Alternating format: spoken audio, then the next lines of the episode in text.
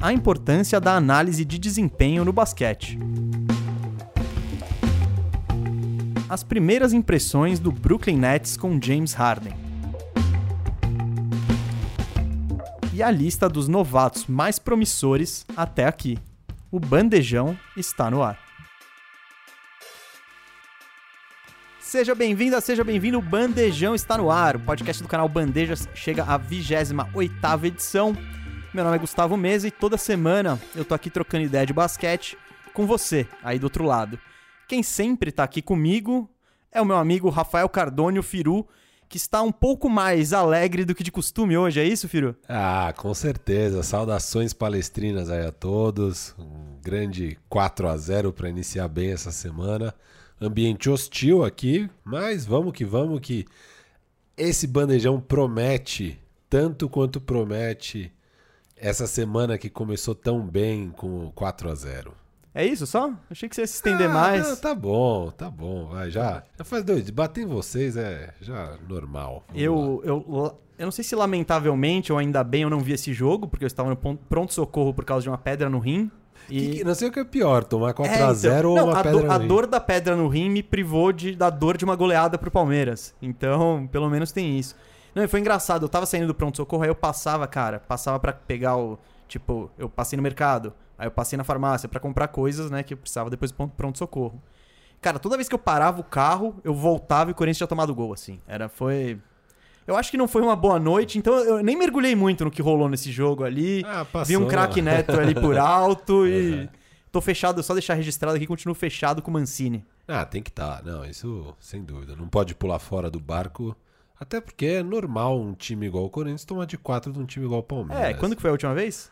Foi 2004, cara. Wagner Love. Logo depois disso. Pô, é sempre então. 2004, Não, mas 2021, toda é que hora. depois disso o Palmeiras nunca mais teve time bom e o Corinthians ruim ao mesmo tempo, entendeu? Sempre que o Palmeiras estava bom, o Corinthians estava bom também. E teve muito mais o Corinthians bom e o Palmeiras ruim, né? Nesse, nesse... Parece que o jogo 2000. virou? Parece que o jogo virou? Tamo virando, tamo virando. Cara, Mas de, eu de 2004 pra cá eu passamos acho tempos que- difíceis e finalmente estamos aí numa sequência boa desde 2015. né? Eu acho que o Bayern se assustou, hein, cara.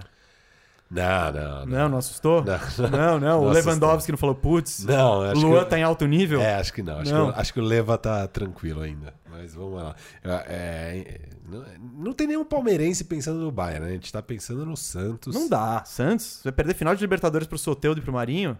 Cara, É, é- Você tá falando de palestra, Firu. Pô, não. ei, ei, ei. Eu acho que o Palmeiras vai ganhar, mas tem que ganhar. Então, enquanto não ganhar, não dá pra falar que já ganhou. É, tá muito longe de já ganhou. Acho que não tem um palmeirense no clima de já ganhou. O clima é de Estou me cagando. vamos com tudo. Não, não. Acho que ninguém tá com medo também.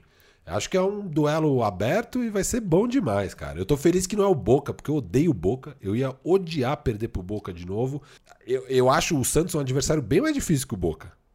Mas prefiro pegar o Santos, por mais que as chances sejam maiores de perder pro Santos do que pro Boca, porque perder pro Boca novamente, cara, eu não sei o que eu faria, bicho. Eu ia ficar muito mal. Então, eu tô feliz que esse time sujo e imundo do Boca Juniors já caiu.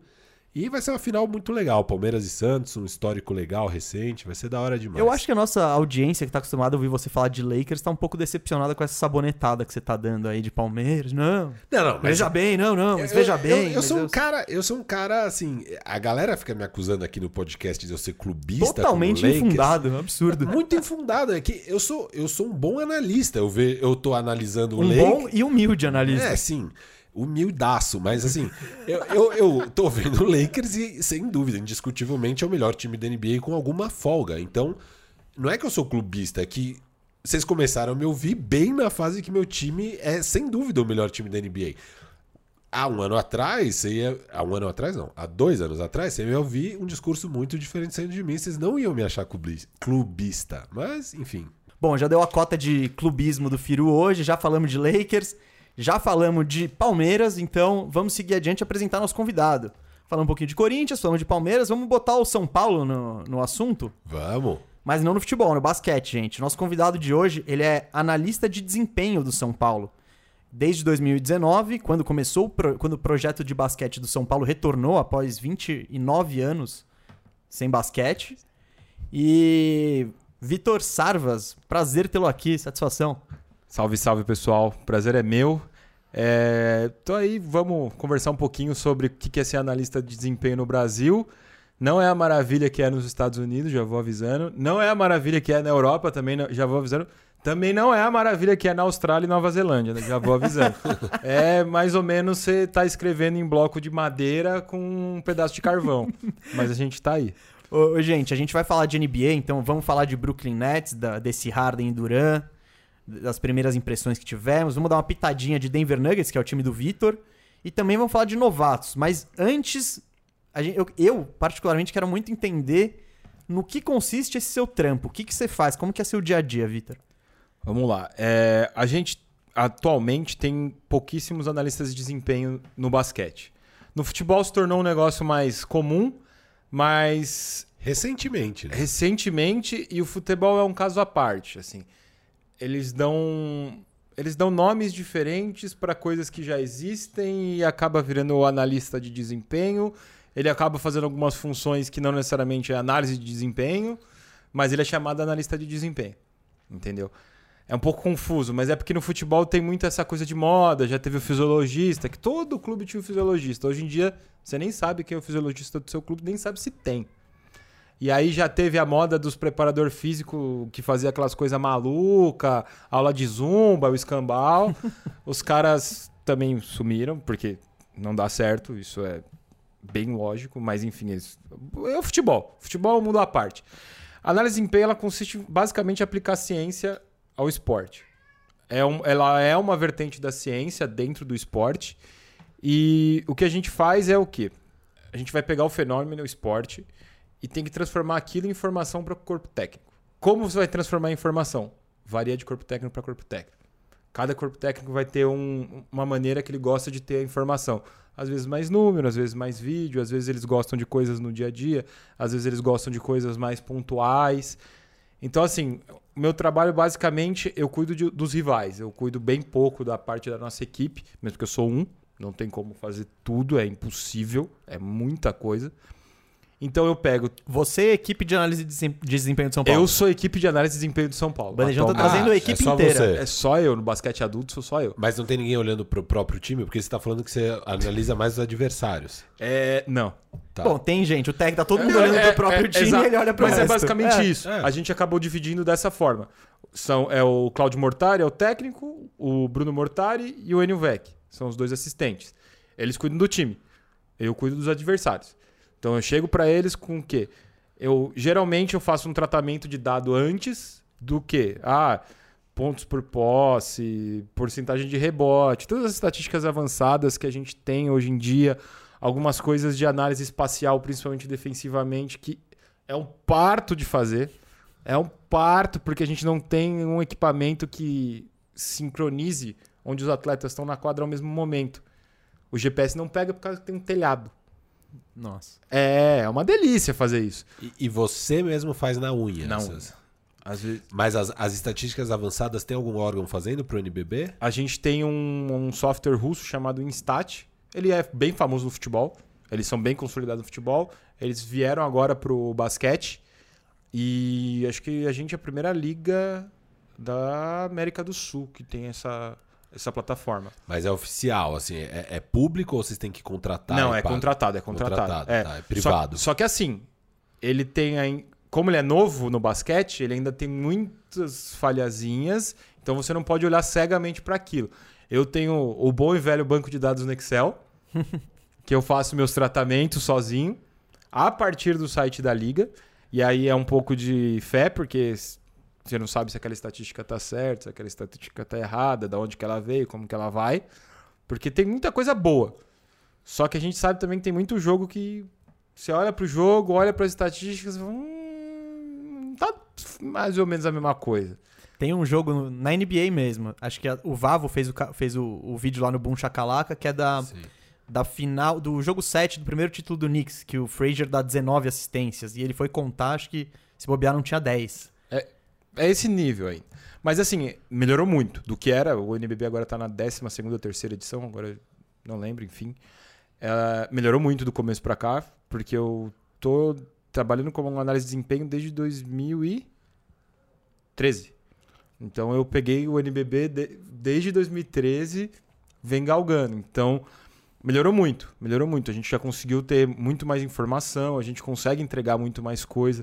A gente essa, essa esse software entrega vídeo. Então, assim, na pior das hipóteses, eu pego lá, abro os vídeos da estatística. Ah, o que tá errado, eu vou lá, excluo. Pronto, resolvi meu problema. Então me tira algumas horas de trabalho. Pego isso do adversário. Por exemplo, a gente jogou ontem contra o Minas. No jogo anterior, que foi contra o Paulistano, eu já apresentei a análise do Paulistano um dia antes. No mesmo dia, eu já comecei a análise do Minas, para dar tempo. Amanhã eu já termino a análise do Flamengo, que é o próximo. Que é a jogo. final do Super 8, é isso? Final do Super 8. Então, beleza. Vocês vão enfrentar o Flamengo no domingo. Deta- Como, como que é a sua semana? O que, que você vai... Domingo, não, sábado. Perdão. Desculpa. Boa. Vocês vão enfre- enfrentar o Flamengo no sábado. Qual que é o seu trabalho até lá? O que, que você vai fazer? O que, que você vai entregar? O que, que, o, o que, que o técnico, o que o Mortari tá esperando de você? Eu vou. Eu preciso ver todas as movimentações, ponto um. Mas isso já é a parte fácil. Filme. Filme. Você fica vendo ver, o filme. Eu preciso ver. Ele vai chamar o sinalzinho lá, ver o que acontece. Quantos jogos do Flamengo você vê num, pra se preparar pra um jogo desse? Pra esse jogo, acho que são oito jogos. São os dois do Super 8, mais seis jogos, os seis últimos jogos deles. Que você vai ver essa semana pra entregar o relatório. É, na verdade não é essa Já semana. começou. É, né? Termina amanhã. É verdade, essa não semana não é tem quinta. tempo. É, é isso. É não ter tempo. Eu termino um já começando o outro.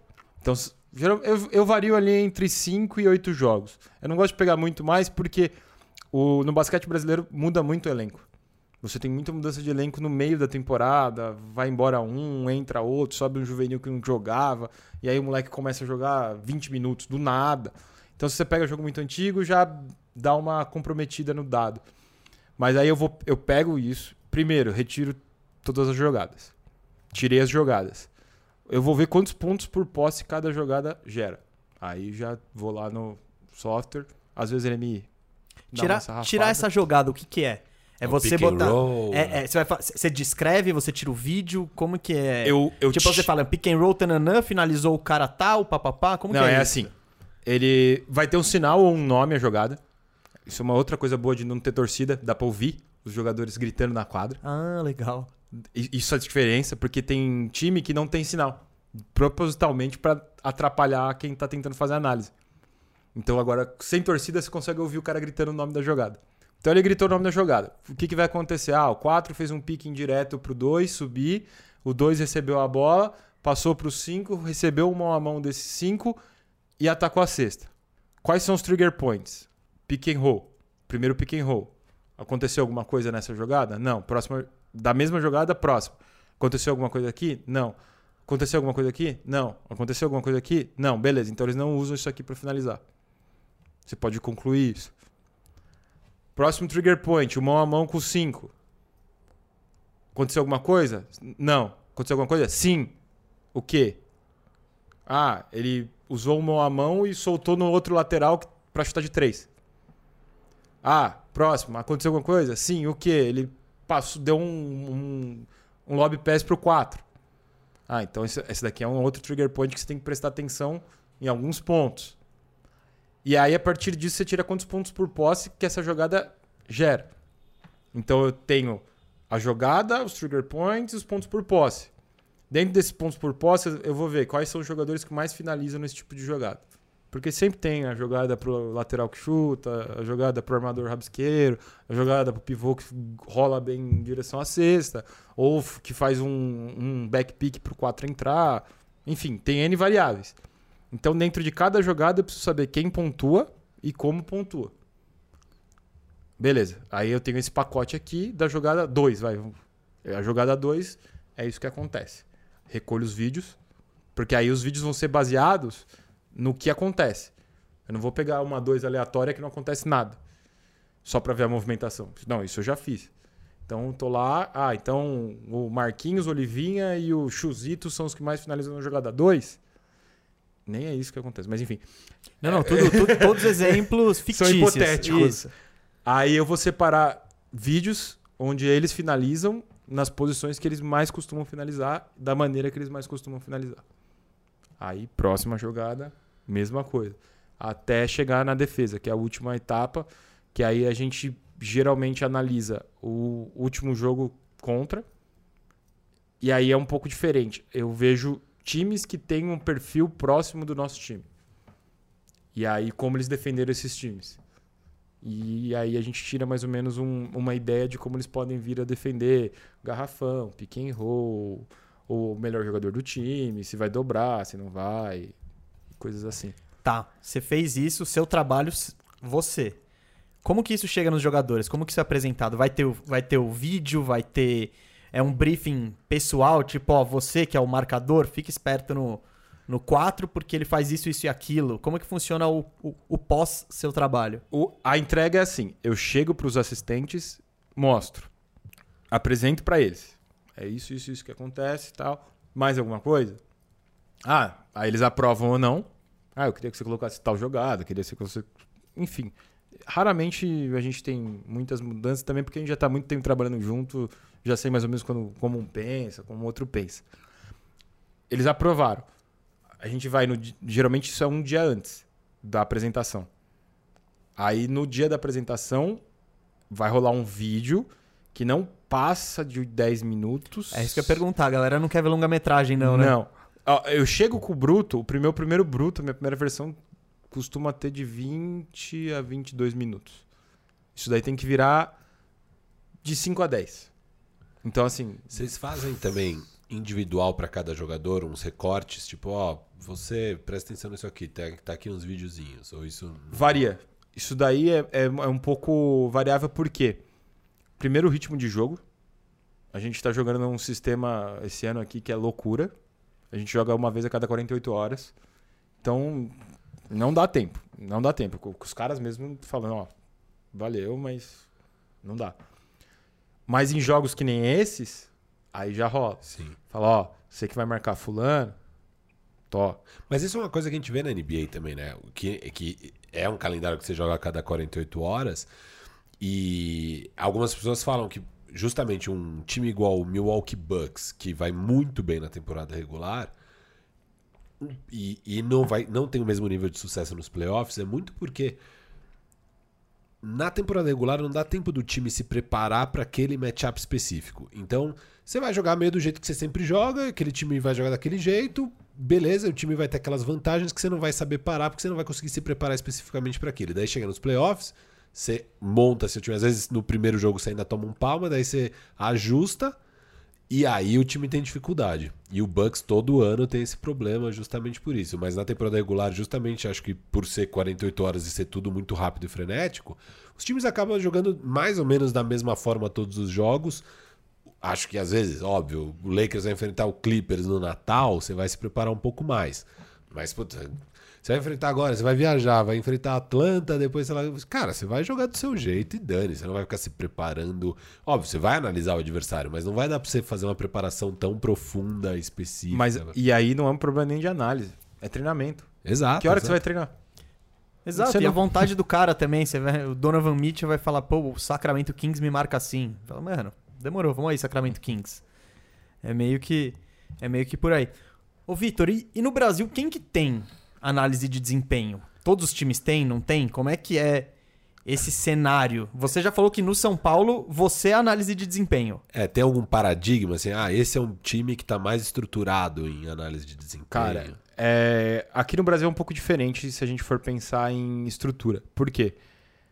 Os times da NBA são franquias. Então tem muita grana envolvida, eles bancam uma estrutura gigantesca, e aí a gente está falando de um corpo de análise de cinco, seis analistas, cada um cuidando de um microcosmo tranquilo. Aqui, como são clubes, e geralmente são clubes sociais, demandam investimentos de algum lugar. E geralmente o basquete não é o esporte principal daquele clube social, que é o caso do São Paulo, que é o futebol. Então por isso você acaba não tendo um corpo de análise tão grande. Pinheiros e Flamengo, eles têm um modelo um pouco diferente, que é o quê? Eles têm os analistas, mas que não são só do basquete. O cara faz basquete, natação, judô e salto ornamental. Sério? É sério. Eu sei porque eu trabalhei no Pinheiros. Caramba, que maluquice. Eu não consigo imaginar. Eu, eu isso. fazia basquete, eu fiz judô e cheguei a analisar esgrima, cara. Sério? E aí você não, não, não. aprende o esporte. Porque É, porque a análise é não- a mesma. O conceito da análise é um Pegar a negócio. ciência e levar É, academicamente é a mesma. Você tem que entender o que tá acontecendo ali. Tipo, o cara atacou assim, assado, e o contra-ataque dele na esgrima é isso. É tipo e isso. aí você vê a variável de tempo, porque o, às vezes o cara gosta de fazer uma luta mais longa, o cara gosta de fazer uma luta mais curta. Às vezes ele usa uma finta de ombro, às vezes ele usa finta de punho. É, é, é um negócio bizarro. Caramba, que doideira. É um negócio bizarro. E existe. Então, assim, o Flamengo e o Pinheiros, eles têm essa ideia do quê? Já que nossa verba é pouca, vamos tentar fazer tudo ficar junto. Então, eles têm um corpo um pouco mais, mais voltado para isso. Na época que você tava lá, você. Ah, eu imagino que o tempo não era distribuído igualmente para todas as modalidades. Não, não. É, o basquete era a prioridade. e Porque aí, eu ficava com a base. Tá. O basquete era prioridade. Porque, e aí foi um, uma- Tinha análise de desempenho na base? A gente trabalhava do 14 ao 19. Não, mas é impressionante É, ter é, então. análise de desempenho na base do basquete, cara. É tipo, uau, Os caras realmente investiam lá. legal. E lá foi um dos precursores. E aí o que acontece? No basquete adulto, o vou até dar uma puxada de saco porque ele é um cara muito gente boa, que é o Fabrício. Ele acabou conseguindo uma vaga na comissão técnica como analista de desempenho. Criaram um cargo para ele. Por quê? Eles viram a diferença, viram que faz mesmo uma cara, é é outra coisa quando você sabe o que tá acontecendo na quadra, sabe?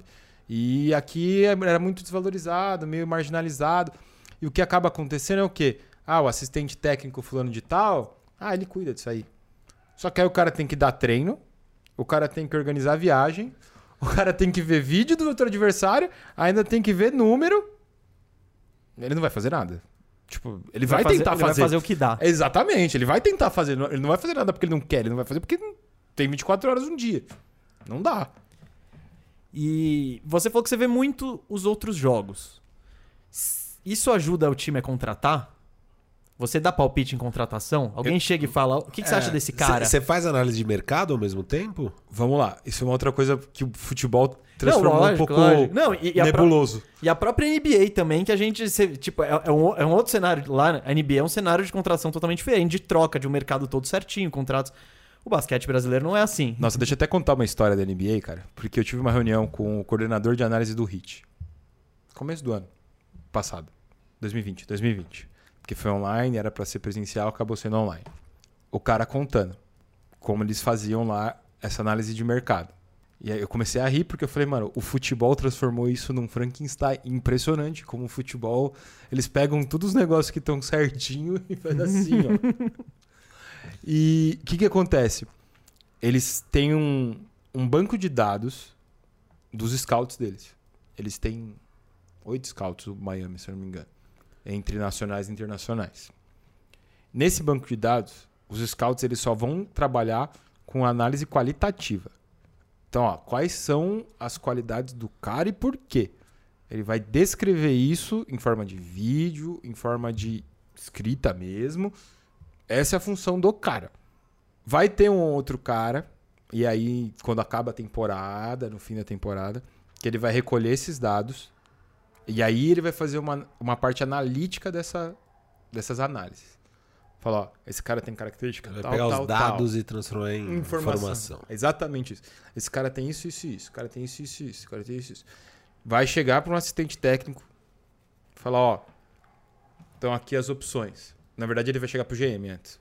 Esqueci. Vai chegar pro GM. Ó, essas são as nossas opções.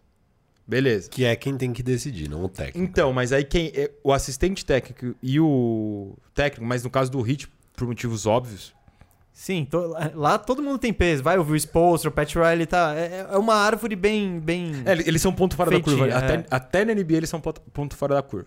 Pela organização. Sim, porque deve ter time que o dono chega e atravessa. Então, tipo, Mas deve, com certeza. É aquela bagunça, né? É. Chega o dono. é, a troca do Westbrook tá aí pro Houston foi um exemplo de, É, total. de que o GM não era. Ele não queria. O Daryl Morey não queria fazer aquilo. Só que o Harden queria, o dono falou, vamos. Então, aí, tipo, ele falou, tá bom, não, não sou eu que assino o cheque, vamos lá. O dinheiro é seu, né? Fica à vontade. E aí é exatamente isso que acontece. Aí eles sentam, veja, ó, o time precisa disso, disso, disso. Você pode ter um Samboy na frente do Michael Jordan, você pode dar certo. Entendeu? Cara, é, e, falando isso, cê- imagina o background da escolha do Sacramento Kings deixando passar o Luca. É, é, como que foi essa conversa? Falou, não, mano, olha, o Marvin Bagley, esse Luca tudo bem, ele foi campeão europeu com 18 anos, campeão. Ganhou a Euroliga, ganhou. no time profissional é, do Real Madrid desde os 16. É, exato. Não, mas esse Bagley aqui é o cara, por isso, isso, isso. Olha, esse scout, se algum dia ele vier a público, ele vai ser épico, assim, o dos dois. Eu, É, e uma coisa é, é- é dos jovens, né? Outra coisa também é de mercado, que daí já é com os jogadores profissionais, que tá vendo todo dia e tal, e mesmo assim tem muita gente fazendo besteira, porque os jovens é um pouco mais difícil prever. Claro que esse caso do Bagley... Não, não, é que esse é o exemplo, é é É. extremo. E, e aqui no futebol é um Frankenstein por quê? Cara, o futebol, eles operam assim. A gente tem muitos problemas internos. Nossa, eu vou ser caçado por isso, mas tudo bem. Eu Não trabalho com futebol mesmo. Aí, Boa, gostei. O que acontece? Eles, como eles têm muito problema de mercado baseado com empresa X, empresa Y, empresa colar, a análise de mercado acaba sendo meio que, ó, você tem esse leque de opções aqui, escolhe um. Inverte o, a lógica. Não, fora que muitas vezes, né, é, em vez de ser o time com seu departamento de análise de mercado é, e o diretor de futebol tomando as decisões de quem contratar e tal, é o técnico que chega, decide quem traz, daí daqui seis meses o técnico não tá mais no time, porque é raro aqui no futebol manter um técnico por mais de seis meses, e aí você tá lá com os pereba que o cara trouxe. Você tá lembrando É. a Era Gareca?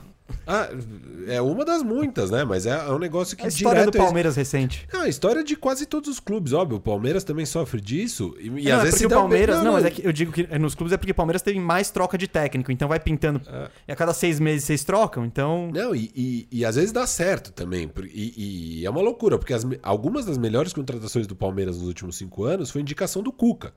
Que o Cuca acertou muito.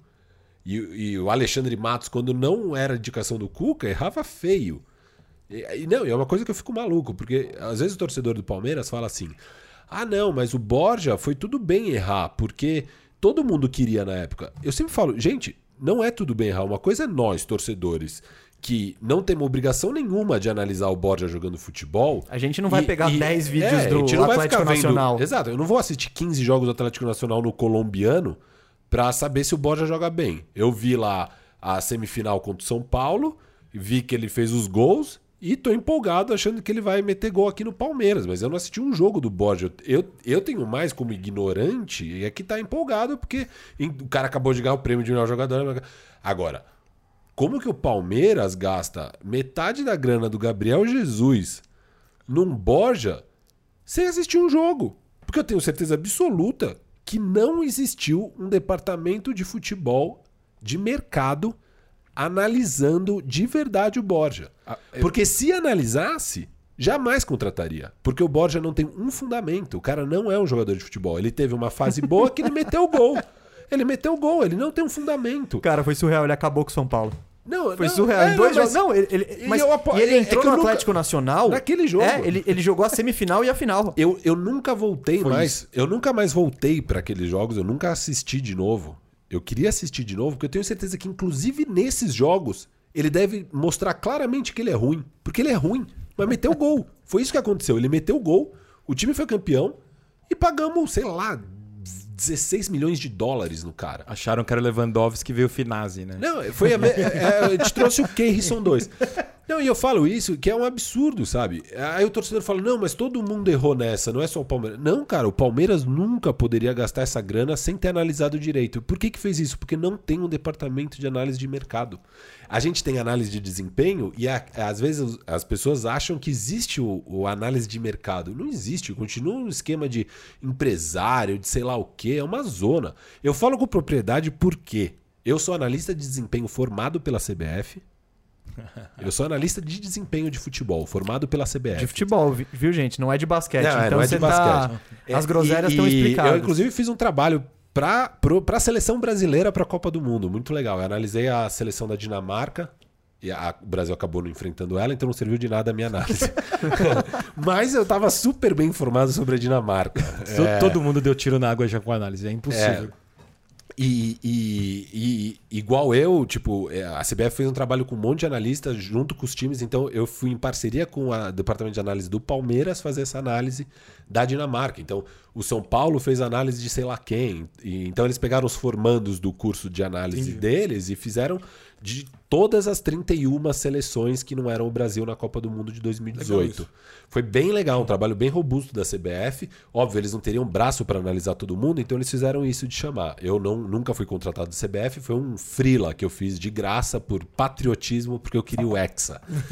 É, e, e- e- Você ficou satisfeito, então, com o que o Tite fez com suas análises? Cara, é que a gente não analisou o Brasil, né? A gente analisou os adversários, que é justamente o trabalho que você faz no São Paulo. A gente analisou os adversários, eu analisei no caso a Dinamarca e, e alguma seleção africana que obviamente a gente não ia enfrentar, porque obviamente ela ia cair na fase de grupo, e se passasse seria do outro lado. Então, assim, não tinha a menor chance de enfrentar essa outra seleção. Fez nas coxas esse. É, esse aí nem me pediram o relatório, assim.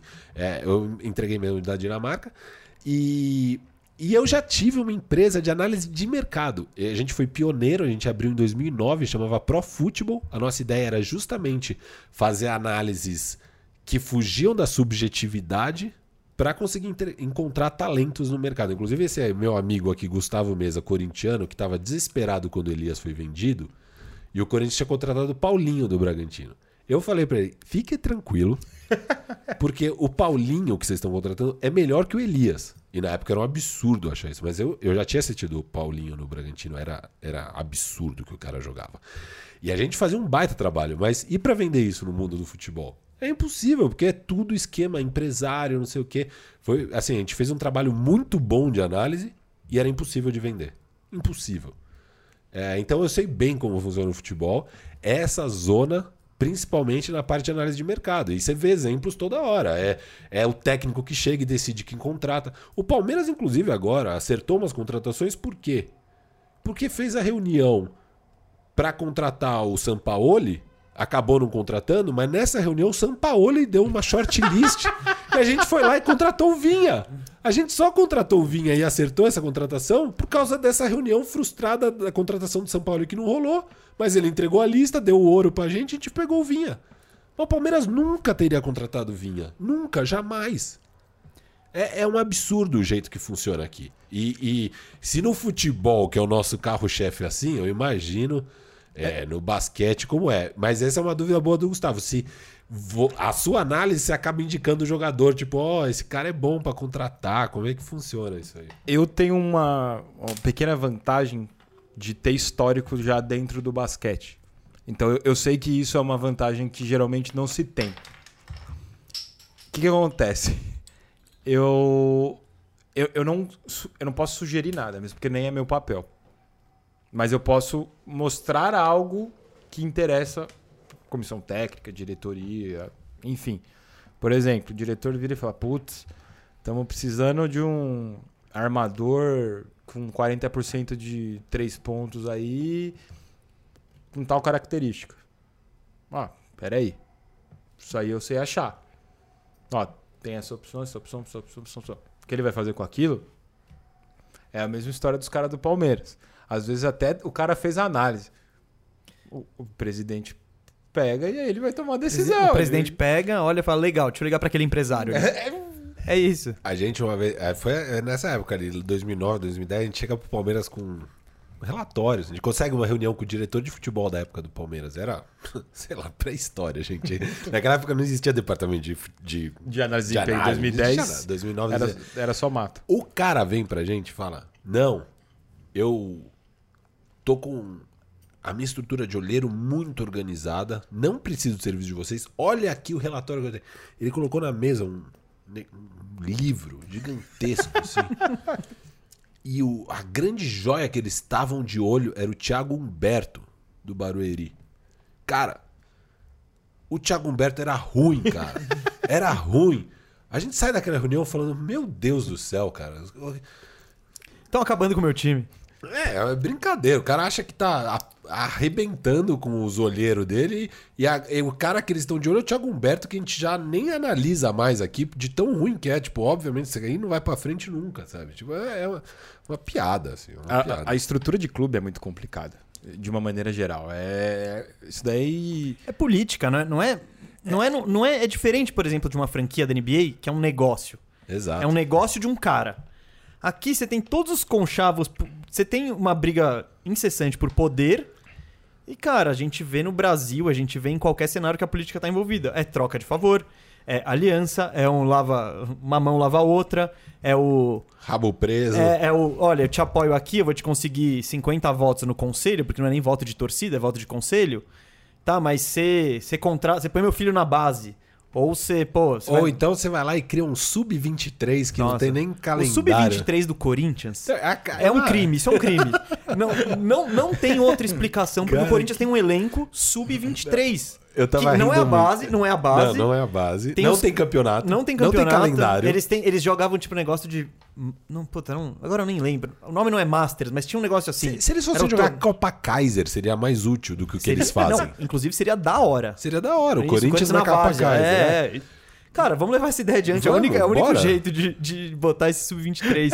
Porque é surreal. E tem. O Corinthians, o que ele tem? Tem mais de 100 jogadores contratados. O sub-23, o elenco deve ter uns 30. Enxadaço. E, mano, e Uma não sai galera ninguém. mamando nessa. Não, e- e ontem, acho, saiu uma notícia do, de um cara que teve o contrato do Sub-23 renovado, sendo que ele não atuou no último ano inteiro e não por lesão. Opção por técnica. opção técnica. E aí você vai lá e renova no Sub-23. Que já tem 100 jogadores, sei lá. Cara, Não, é eu, surreal. eu sou torcedor do Corinthians, eu ia estar tão puto com isso, mas óbvio, como eu sou palmeirense, eu dou boas risadas. E curte a leiloca. O Pix que da também- leiloca, é, né? não, curte cada o um- Pix da leiloca. Cada um com as suas tretas, né? É, é um absurdo. Realmente, é, acho que essa é a grande questão, né? É muito difícil trazer o profissionalismo pro futebol e, enfim, eu imagino que pro basquete também, porque é essa estrutura de clube que você tava explicando, né? O, o basquete, aí eu, tem uma, uma diferença um pouco sensível que é o quê? O basquete a gente teve, teve sorte de ter a liga.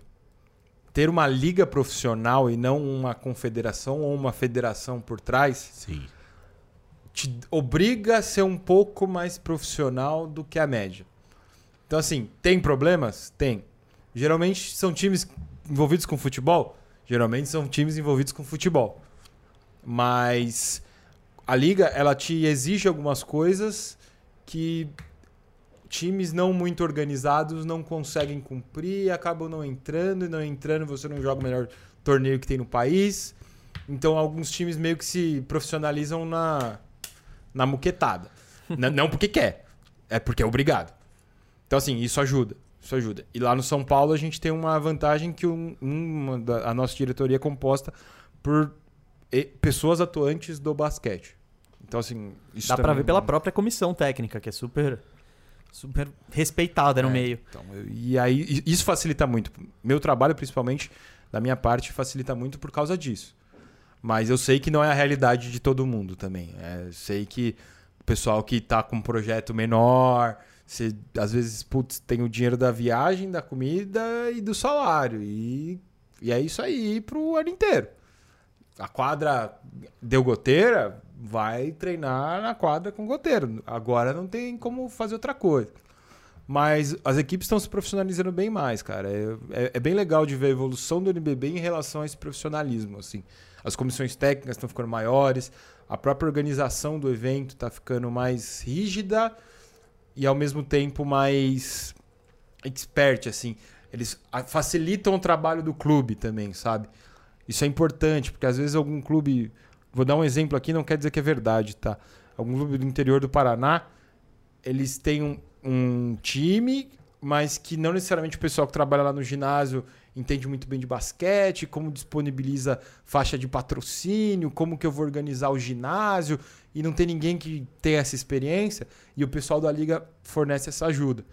Então facilita você a ter um clube, facilita você ter uma renda, E melhora o campeonato, melhora o melhora padrão, né? Exatamente. O, o negócio que eu queria saber é do São Paulo. Porque o São Paulo, esse é o segundo ano de NBB. No ano passado, o São Paulo estava em terceiro, no terceiro lugar geral, com, com 46 vitórias e 26 derrotas, quando a temporada foi cancelada pelo por causa da pandemia de coronavírus. Esse ano, agora, o São Paulo está em quarto, né? 15 vitórias, 11 derrotas? Não, são 15 jogos, 11, 11 vitórias. 11 ah, vitórias. eu me confundi na, na no, no site de estatística do, do NBB aqui, desculpa. Ele é confuso. Não, não é só você, relaxa. É, então, eu procurei. É, Depois a gente vai até entrar aí e comparar com os Estados Unidos e com tudo. Mas eu queria saber. Como. Dá pra ver que é um êxito o, o projeto de São Paulo por ter tão pouco tempo e já tá apresentando resultados, já tá na final do Super 8, enfim. Como você. Por que, que você acha que o São Paulo tá bem nisso e qual que você acha que é a sua parcela nesse êxito todo? Pri- primordialmente estrutural. A gente tem uma estrutura que a gente não pode reclamar de absolutamente nada. Por- o que, que eu quero dizer com isso? Tem fisioterapeuta de qualidade alta, preparador físico. A gente tem dois preparadores físicos muito bons, Murilo Drago e o Diogo. A gente tem a comissão técnica muito boa, que mescla essa parte de experiência com o pessoal mais novo. O Bruno é um pouco mais novo, o Enio e o Claudio já são mais velhos. Eu entro com a parte de análise de desempenho, fornecendo essa informação para eles, que antigamente eles não conseguiriam ter com uma facilidade muito grande. E a diretoria, cara, é- eles abraçam a gente. Não podemos reclamar. O João Salgueiro, o Rossi, o Belmonte, que agora foi pro futebol. Ah, é. Ele foi pro futebol agora. Eles, a gente não pode reclamar, cara. É, eles dão total liberdade para trabalhar. A estrutura que a gente tem lá são poucos times que têm a mesma estrutura. Uma quadra que a gente só tem problema quando chove, não por goteira, mas porque a quadra soa. É uma das Ah, é? coisas mais bizarras que você vai ver, porque a quadra não tá molhada. Só que tá todo mundo caindo. Aí você passa o pano. O pessoal continua caindo. Mas porque choveu, a quadra começa a suar. Ninguém entende o porquê. Brota Bro- água. É, na verdade não é nem água, é umidade. Você não vê a, você não vê a água. Só que na hora que você vai frear, o cara vai parar lá no, na arquibancada. E aí todo mundo fica, ué, mas não tá molhado? Mas por causa disso. Mas é, é o nosso único problema. Comparado com os outros clubes, Porra! eu acho que está ótimo. O cara do Campo Mourão deve estar olhando pra mim agora e falar: esse cara tá de sacanagem comigo. a gente, puta, fisioterapia, tem banheira dentro do vestiário, cara. Tem uma banheira dentro do vestiário, não é uma banheira individual. Quando vocês vão jogar por aí, não é o que vocês encontram. Não, é. Você vai com o time nas Vou. viagens? Eu viajo com todos os jogos. É, eu, eu tenho uma função um pouco. Eu sou um analista de desempenho, mas que eu faço algumas coisas a mais, principalmente em, em game. Tá Geralmente. achando que é NBA? Que você vai fazer só análise de desempenho? Ah, O cara, ó, o, cara, o cara do Miami Heat, enquanto todo mundo tava na bolha, o cara tava na frente. Juro por Deus, a gente tava conversando, ele tava assim, ó, no fundo, uma praia, ele na varanda, com o computador aberto. Falei, ah, eu tô aqui mandando um relatório pro Eric Spoelstra. Enquanto os caras se fuderam na Flórida, na bolha, ele lá, na beira da praia da casa dele, mandando um relatório. Falei, porra, eu queria ser analista assim também. É, calma, calma, chega lá, chega essa lá. vida que eu queria. E, bom, só pra gente encerrar esse negócio de análise de desempenho, é muito diferente nos Estados Unidos, né? É, é- é outra coisa. Eu queria, eu tem um negócio, uma parada que acontece nos Estados Unidos desde 2016, que é o Sloan Sports Conference, que é promovido pelo Instituto de Tecnologia de Massachusetts. O que, que é isso? É uma conferência de um dos centros de tecnologia mais renomados do mundo, dedicado a debater estatística esportiva. Posso fazer só um adendo? Por favor, você Não. que é o especialista. Não é só estatística. Não? Eles debatem a análise de uma maneira global. É que eles chamam tudo lá de analytics. Ah, então. Aí, ó. Explicação do especialista. E, bom, voltando um pouco a isso, ele foi desenvolvido, ele foi cofundado pelo Daryl Morey. Na época ele era assistente do, do Houston Rockets, ele ainda não era o GM. E, cara, eu, eu falei disso aqui porque em 2006 já tinha uma galera preocupada só em debater isso. E nesse mercado, em como evoluir. Hoje você pega nos Estados Unidos, você, eu, o Firu, qualquer pessoa, você pode contratar o seu serviço de estatística favorito que vai te dissecar o jogo. Outro dia eu até fui consultar, acho que era ou Second Spectrum ou Cleaning the Glass. Aí eles quiseram me cobrar 5 dólares por mês. Eu falei, não, não, não, não, não. Mas qualquer pessoa tem acesso a isso. Esses 5 dólares aí pro clube, eu acho que tá, tá É- tranquilo, é né? aceitável. Tudo bem que 5 dólares hoje deve dar o quê? uns 8 mil reais? É, não, então eu tô no Brasil. Se eu estivesse trabalhando lá, no- lá, lá- lá nos Estados Unidos, eu contratava. Cara, o que, que você espera que um dia tenha no Brasil das coisas que tem lá pra facilitar a sua vida? Cara, é... vamos lá. Antes da gente pensar na estrutura que tem lá, a gente precisa pensar nos profissionais que tem lá. Não adianta nada a gente ter uma Ferrari aqui e ninguém sabe dirigir. E o que mais tem ainda é gente que não sabe dirigir. A gente, vou ser sincero, a gente já tem, na média, muito mais tecnologia do que mão de obra. A gente tem muito mais acesso às coisas do que propriamente pessoas capacitadas para interpretar aquilo. Tem mudado, tem melhorado. Eu sou muito crítico com isso porque eu também vim de uma, carre- uma carreira acadêmica um pouco mais profunda. Eu participei de alguns congressos que você fica meio chateado, você acaba o congresso e fala: Caralho, o pessoal ainda tá remando o caiaque, velho. não, não adianta você dar uma Ferrari ainda. Não adianta, cara. É. E assim, você também não pode apressar as coisas. A gente tem uma vantagem gigantesca de estar em São Paulo. Isso daqui é um. Um exemplo eu estar aqui gravando com vocês. Se eu não estivesse em São Paulo, não aconteceria. E essa troca de ideias já é uma coisa diferente. É, eu sempre vou usar né, num congresso internacional que a gente foi em Florianópolis, Ibero-Americano. O pessoal da Federal do Piauí, talvez. Desculpe, pessoal, eu sou péssimo com siglas e nomes, mas eu acho que era do Piauí. O cara apresentou um trabalho que era baseado no livro do Basketball Paper, do Dean Oliver, de 2004, de Offensive Rating e Defensive Rating, super simples, do NBB. Acabou o negócio, ele era mestrando ou doutorando, eu não lembro, faz um tempinho. E acabou, e isso era uma sala só de análise de desempenho em basquete. Era, a sala era só isso. Acabou o negócio, eu, eu tava incrédulo, que eu falei, meu Deus, o cara tá em 2004 ainda. E eu ia apresentar, acho que duas negócios depois dele. E o nosso negócio era relacionado a ações de pick and roll e defesa, que é um negócio que tem muita deficiência ainda até hoje. A gente apresentou lá algumas ferramentas que daria para usar para você fazer análise de defesa de pick and roll. Acabou o- o- as apresentações, eram cinco pessoas, você sentava lá na frente, o pessoal fazia pergunta. A grande maioria do pessoal fez pergunta pro cara. Aí eu falei, acho que o errado não tá ele. Acho que o errado tá a gente por enquanto. A gente tá muito à frente do que a média. E não que seja bom ou ruim. É, é meio que pra pensar assim, não adianta a gente ter um second spectrum ainda. Eu ia adorar? Eu ia adorar pra caralho. Só que quantos mais iam conseguir usar isso? Entendeu? Quem ia Cara, conseguir tirar Que isso? no fim das contas é o que eu senti com a minha empresa em 2009. A gente estava muito à frente. Ninguém, não existia a menor, o menor nível de profissionalismo no futebol. Ainda hoje seria difícil entrar, porque você está entrando no mercado de contratação que é onde rola a grana mesmo. Mas daria em outros modelos de negócio diferentes do que a gente propunha na época. Mas assim, a ideia. Os clubes achavam, não, eu sei tudo, o que, que vocês sabem? Imagina, eu sei tudo, eu tenho minha equipe de olheiros. É, seria essa a resposta padrão de um, de um, de um clube. É o Moneyball, aquele filme do Brad Pitt. É isso, é, é- é, é um- o exemplo da vida É a real. hora que um dá a chance ali, daí você mostra resultado e sei lá o quê. Porque é, é- é complicado, é isso. Tá, é um cenário muito atrasado, você chega com um negócio muito pra frente, não casa.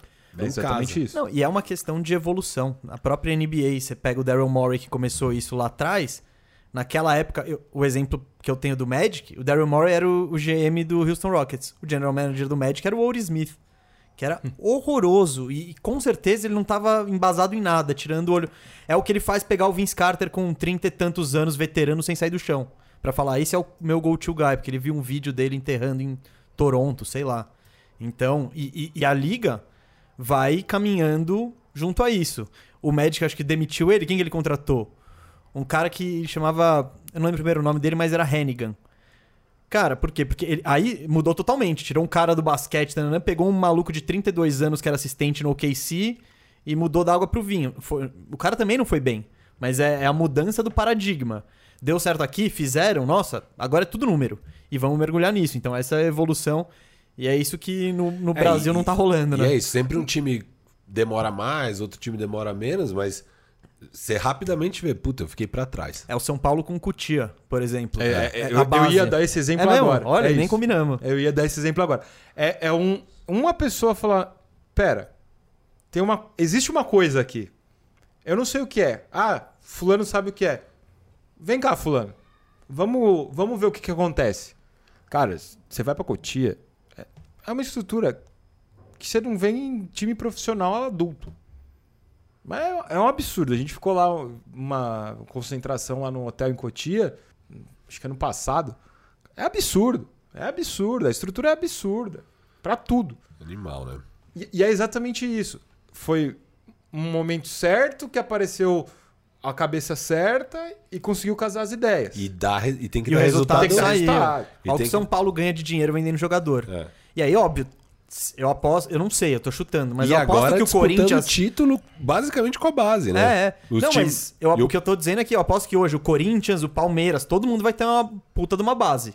Porque, mas ah, quando o São Paulo começou, não era assim. Então, tanto que o pessoal foi alcançando, né? Ah, o Corinthians não tem uma puta base, o Corinthians tem um puta sub-23.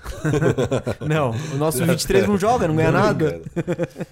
Ai, ai. Mas É. é. isso, é isso. E daí vai dando resultado e aí os outros vão copiando e vão tirando o atraso, né? É isso. É, é assim que evolui. É, é um fazer um pouquinho a mais, ou às vezes algo robustamente a mais, e, e aí os outros vão Bom, copiando. vão- aparentemente, o nosso tricolor aqui, do Vitor, tá, tá, já tá nesse passo à frente aqui. Ele que tá. Eles, eles talvez sejam Não, mas os caras na, a na questão da base, acho que, por exemplo, o Palmeiras já Não, eu alcançou... tô falando, o Fla- eu tô falando de Ah, basquete, tá, no né? basquete. É, o Vitor não tá trabalhando na base de São Paulo de Tá, futebol. tá, tá.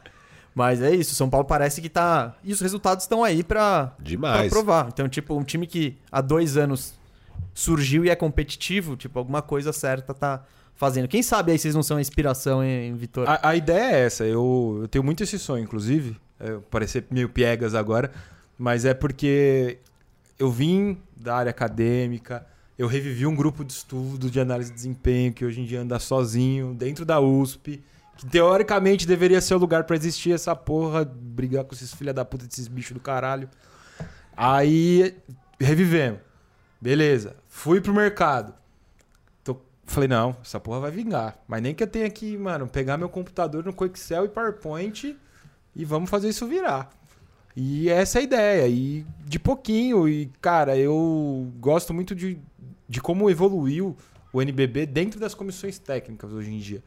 Os caras, mesmo os que fazem o papel duplo de analista, assistente técnico, roupeiro, porque tem um monte, esses caras já estão muito mais evoluídos nessa ideia. Então, a gente já consegue trabalhar com pontos por posse. Se você sentar numa mesa com todos os caras, você consegue falar em pontos por posse de movimentação de jogador. Você consegue usar umas estatísticas avançadas e vai ter uma conversa. Cinco anos atrás era impossível isso. Eu falo porque cinco anos atrás eu estava ajudando o Fabrício, a gente estava montando o banco de dados que a gente usa. Na verdade, eu nem sei se ele usa ainda, mas eu uso. A gente estava montando, olharam pra gente e falaram: vocês são malucos. Isso aí você não vai servir pra nada. Pra que, que serve esses números aí? Cinco anos atrás. Pra você ver como evolui. Cinco anos atrás. Então, assim, é lento às vezes, vai devagar, mas a gente chega num second spectrum aí logo, logo. Não, às vezes é rápido, às vezes a muda... é, Porque, por exemplo, Cara, vocês estão dando... sucesso, É, né? Vocês estão dando grandes resultados já de cara. Cara, vocês ganham agora a final, já, uau, campeão. Daí começa a sair matéria, daí já vai São alguém Paulo, copiar. do- em dois anos já tem título, já briga pelo NBB, blá, blá, os segredos por trás. é, a No gente futebol conhece. aconteceu isso. Acho que o Cruzeiro tinha um departamento de análise de desempenho. Acho que foi um dos primeiros. Não- eu, eu não sei direito a história da, da parte de análise de desempenho, até porque eu era muito mais focado em análise de mercado do que análise de desempenho. E, mas, assim, foi no meio dessa década, começou a surgir e em- de- depois que surgiu, em questão de dois anos, todo mundo tinha já um departamento meio estruturado, com cinco, seis é, profissionais trabalhando, etc e tal. Assim. Então foi, foi rápido. Óbvio, se entrar lá e investigar bem, não deve ser todos que são bons. Não, e outro, papel de advogado do diabo, né? Quem que você forma em dois anos? Exato. Por isso. Ninguém. Não, por isso. A CBF é o único órgão que forma analistas de desempenho é, no Brasil. O processo para você entrar lá é difícil. É, você tem que ser da área, você tem que ser lá o quê. E, e é caro. A- a- essa formação é cara. E acontece uma vez por ano. Então, assim, é, não é. Não é fácil formar esses profissionais realmente. Então, eu aposto que o clube acaba pegando, ah, o moleque tá fazendo faculdade de educação física, ou sei lá o quê, que não é formado na área e aprende no trampo mesmo ali. Mas assim. Cara, isso e também e não tá bem. errado, né? Não, tá errado. O clube, não, óbvio que não tá errado, não tem a mão de obra formada.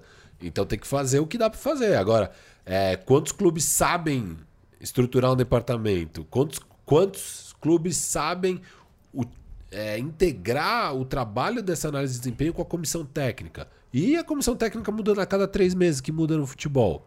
É, enfim. é- Quantos, clubes sabem o que é análise de desempenho? não, e- Às vezes ele só tem o departamento e fala, "Ah, os meninos do vídeo. é, e a mais. É os meninos do É vídeo. isso, é isso. Então, assim, óbvio, já tá bem estruturado no Brasil e foi rápido, assim. Ó, com certeza vai dar pra evoluir muito ainda, tá? Estamos no início. Mas é, eu acho que o que vocês estão fazendo realmente é um primeiro passo para, em pouco tempo aí na NBB, a maioria já ter copiado. Agora, se vai copiar tão bem copiado, é, e se o São Paulo vai investir ainda mais, porque às vezes, pô, vocês deram resultado. Ah, vamos investir um pouco mais? Acho que se investir um pouco mais, a gente consegue dominar isso aqui. Pô, vamos. Vamos colocar mais dois caras para trabalhar com o Vitor. Seria bom, né, Vitor? Porra, coloca dois caras, aí pode trazer o Second Spectrum aí que eu É, resolvo o problema. Mas é isso, cara. É assim que evolui. Muito legal, cara. Parabéns pelo trabalho. Muito, muito legal mesmo. Bom, vamos falar de NBA agora. Chegou a hora de trocar ideia do basquete gringo, né? Eu acho que o assunto da semana são as primeiras impressões aí desse Brooklyn Nets com James Harden depois do blockbuster, daquela mega troca que comentamos semana passada. Inclusive, semana passada a audiência explodiu, hein, filho? Acho que tava todo mundo sedento por ouvir sobre essa troca. Porque foi meio doida mesmo. Acho que a gente bateu mais de 30 mil em somando YouTube, Spotify. Não, foi mais. Mais? é. Então- Somando foi mais. Acho que bateu 30 mil só no YouTube. Não, eu nem, eu nem vi isso, eu vi alguns sei. dias. Enfim, muito obrigado aí pela sua audiência e vamos falar agora do que que...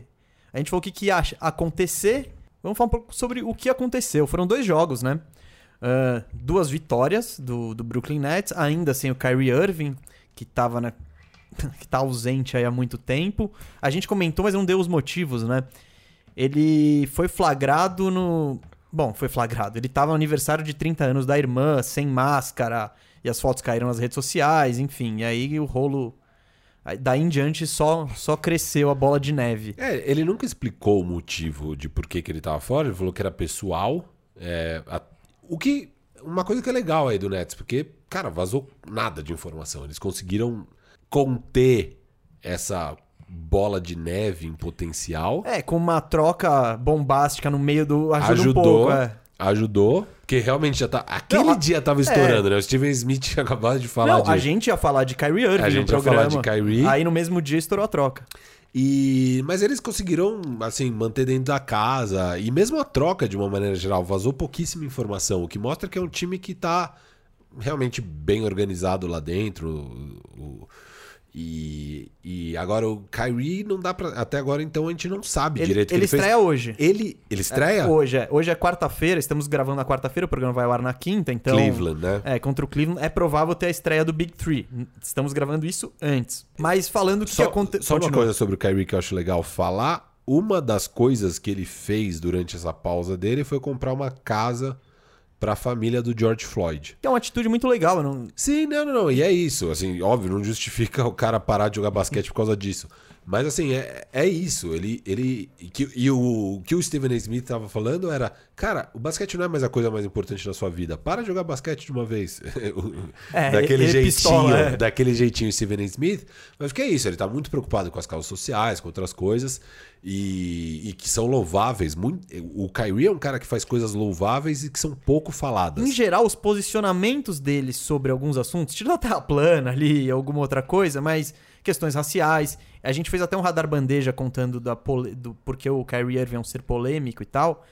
Ele ele abraçou uma bandeira indígena porque ele tem, ele tem é, raízes indígenas, acho que a mãe dele era indígena, então ele ajudou a preservar uma, uma terra indígena, foi lá, ele teve um batizado sem imprensa nem nada. Bem legal esse radar bandeja. Quem, quem Então, não assistiu, e o assista. Kyrie Irving faz coisas legais, só que ele mistura isso com um sumiço desse, de 10 dias, porque ele aí ele aparece no aniversário de 30 anos da irmã, que faz Steven A. Smith dizer que basquete não é prioridade. Aí você, e você pega outras histórias, por exemplo, o Caruso, ele na bolha perdeu o casamento da irmã. E tipo, e quantas outras histórias, quantas outras privações não rolaram? Quantos então, sacrifícios não é, foram e feitos? tipo, o Kyrie Irving, pô, não cons... A questão é, tá, beleza, você é um cara legal, você faz coisas legais. Mas você precisa abandonar seu time para o aniversário da sua irmã? Eu vi o Charles Barkley falando uma coisa legal que era, cara, o Kyrie Irving precisa amadurecer e virar um homem, sabe? Ele ainda é muito moleque, é, é, não, não, não é responsável pelas suas atitudes, sabe? Depois ficar culpando que, ah, pega no meu pé, não sei o quê. Mas ele, de fato, às vezes tem a cabeça. o coração num lugar bom, né? Ele é um cara que. Acho que você foi bem nessa. É Coração isso. no lugar bom e a, e a cabeça, meio, fora é. do lugar. Eu acho que, acho que esse é, esse é o Kyrie. O cara tem um coração bom, é, tá com, as, com a vontade meio certa numas coisas, mas a cabeça não tá exatamente no lugar, ele não toma as melhores decisões, não se posiciona da forma mais coerente.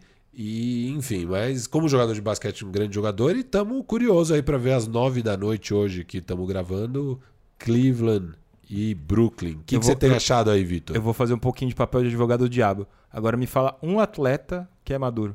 Bom, você, você, você convive mais que a gente, né? Cara, é que todos. Você, você fala, LeBron James, o Firo levan- levantou a mão aqui, não precisa nem falar. Mas ele não era. Ele, ele Ah, então amadureceu. você tem que amadurecer, claro, É. claro. Porque Você pega o LeBron mesmo, teve aquela série contra o Boston, que ele praticamente desiste na reta final. sim, Essa ele, não foi ele uma. abaixa é, a cabeça e chora. Então, é, ele amadureceu, legal, aprendeu. O Kyrie, ele, ele bate só na parede. Ele, ele legal, ah, vai sair, vai amadurecer com o time próprio? Não. Vai amadurecer no Big Three ali. O E é cara isso, some. né? E o LeBron chamava ele de The Kid, a- a- o, mole- o menino, né? É, quando ele sai do Cavs, até pra diminuir Sim. o Kyrie um pouco ali, né? Ele devia estar meio magoado. Mas de lá pra cá já são aí uns 4, 5 anos, né? Já deu tempo de amadurecer. eu ele não já- sei. Eu, eu tenho uma impressão que atletas eles demoram muito mais pra amadurecer justamente por essa em torno do atleta. Os caras não têm. A, a responsabilidade deles é jogar basquete, ponto. Eles não precisam pensar em lavar roupa porque alguém no clube lava. Eles não precisam fazer comida porque alguém no clube faz a comida. Eles não precisam pensar em levar o carro pra lavar porque alguém no, no clube leva o carro dele pra lavar. Então eles demoram mais, eu tenho essa impressão que eles demoram mais pra conseguir ter essa consciência de amadurecimento justamente por causa disso. Eles não têm essas responsabilidades do dia a dia que outras pessoas têm. Some-se isso, principalmente na NBA, a fama, Ai. a projeção e ao dinheiro. O cara nem É. paga pra lavar o carro. Exato. Não, a gente critica jogador. Cara, bom, eu, eu gosto muito de jogar futebol, sempre gostei. Aquela coisa de moleque, quando você é criança, fala: o que, que você quer? Quero ser jogador de futebol. Eu não sei. E hoje eu digo: nossa, meu, se eu tivesse 10 anos, se eu tivesse. Eu tre... Pô, se eu botasse na minha cabeça com 12 anos, de que se eu você tre... realmente quisesse isso. Se- né? É, se eu, se eu treinasse desde os 12 anos pra ser um lateral esquerdo que só faz o básico, toca e passa e cruza. Cara, eu tenho. Eu Dava, dava. dava. O Firu já me viu jogar. Eu acho que. Não, dava, dava. Mas, tipo. Você com um treino sério. sim, sim, dava. levando. Tipo. Sim, dava. Ainda mais você vê os caras que estão jogando. Você vê o Piton no Corinthians, eu falo, não é Não. possível. Não é possível. O Piton é, é a pior coisa que eu vi nos últimos tempos. Ele é uma desgraça completa. Não, mas só pra continuar. Aí eu falo, tá, eu com 33 anos pensando isso, beleza.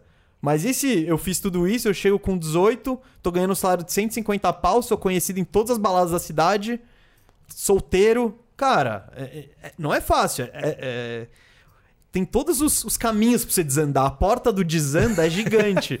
A porta do anda correto, ela, ela, ela é menorzinha. Tá escuro, não dá nem pra ver onde que tá. Você O sabe que é o letreiro caminho. tá meio Você tem o apagado. mapa, você sabe que é certo, mas, pô, o outro é tão mais legal, o caminho parece. Então, é isso. Só que, cara, É que o sobre ca- o, Kyrie, É que o Kyrie, ele, ele leva num grau... que Ele, ele ultrapassa um pouquinho a média. Ah, Na- um pouquinho não. Tá, ultrapassa bem a média, né? É que a média geralmente é isso: é noite, balada, o cara preso por posse de arma. Essa é a média normal. É Malik Beasley. né? É. Agora, o, o Kairi não, ele curte, sei lá, ele curte terra plana, sabe? É uns negócios um pouco maçom. é, então, não, ele se mete nos, Nos, nos rolos- vesperos É. que não, que não precisa. E, e isso só faz crescer é, contra ele esse negócio da personalidade, do tipo, tá, ele É, sumiu. começa a temporada falando, eu não vou dar entrevista. Aí, ah, apreciem nossa arte. Aí ele não joga. Tipo, que arte que é pra apreciar? ele já não dá motivo pra. Tipo, ele, ele, ele já não dá motivo pra, pra falarem. para falarem bem dele. Bom, falando um pouquinho de Kyrie, né? Vamos falar sobre os caras que estão em quadra, efetivamente. Foram dois jogos do, do Brooklyn Nets com Harden e Duran. Ganhou do Orlando Magic 122 a 115.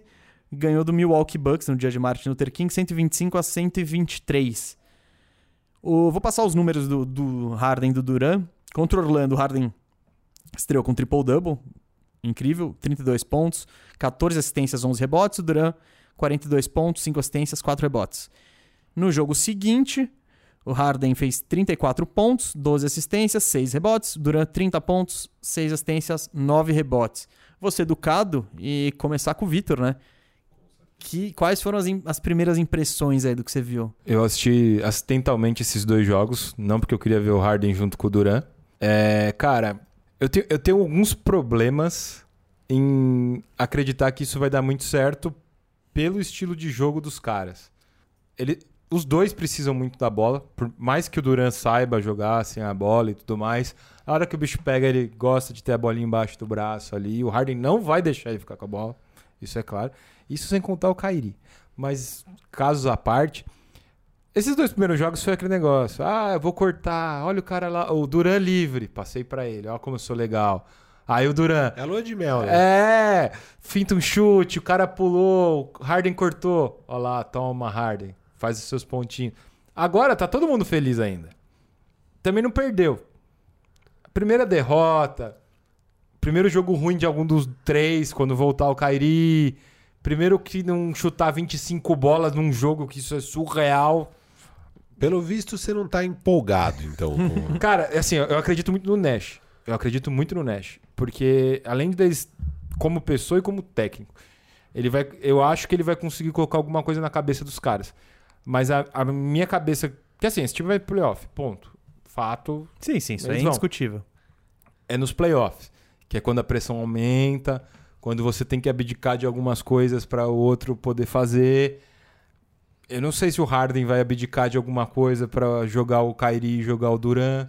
Eu não sei se o Kyrie vai abdicar de alguma coisa.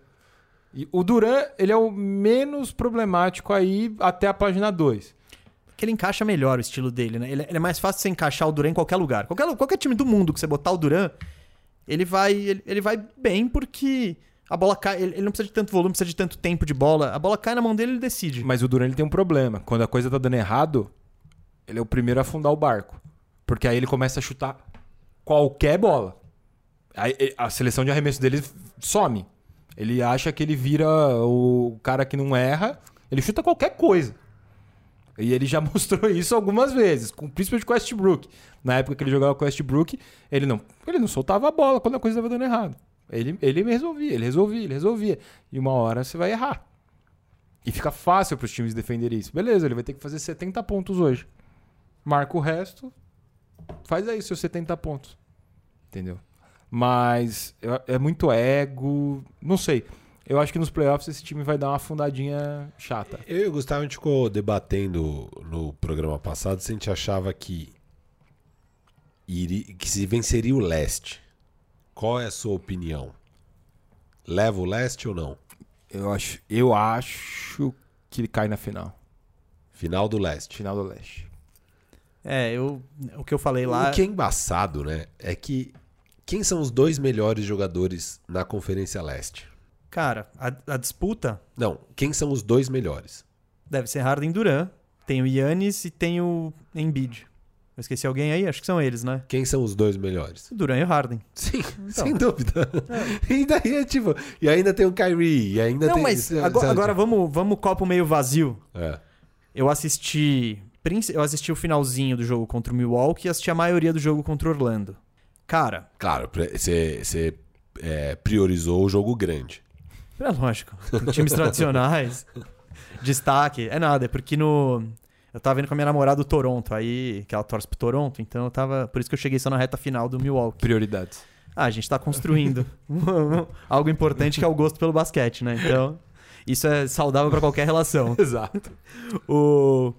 E, cara, contra o Orlando, o negócio que me chamou a atenção é que o Nets não conseguia parar o Orlando. E isso é muito fácil para Orlando. Qualquer cara para Orlando, ainda mais Orlando que não tem o Fultz, tá sem o Fournier, tá sem, putz, tá sem mais gente aí. E cara, e o, o Vucevic simplesmente deitou. É porque é óbvio, a diferença técnica dos dois times é muito grande. Tomar 115 pontos do Orlando é é ruim, é muito ruim.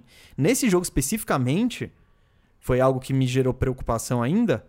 Quem fechou o jogo. O Nets fechou o jogo sem pivô. Eles tiraram de Andre Jordan, botaram mais alguém no perímetro. E, cara, Eles foram de. Cabarro, talvez. Eu não, Eles não sei. foram com o Jeff Green? Talvez, Jeff Eu Green. acho que foi o Jeff Green mesmo. É. Foi o Jeff Green. E o Kevin Durant. Enfim, era. Aliás, a torcida do Nets no Twitter tava na vibe empolgou com o Jeff Green. Tipo, olha esse estilo.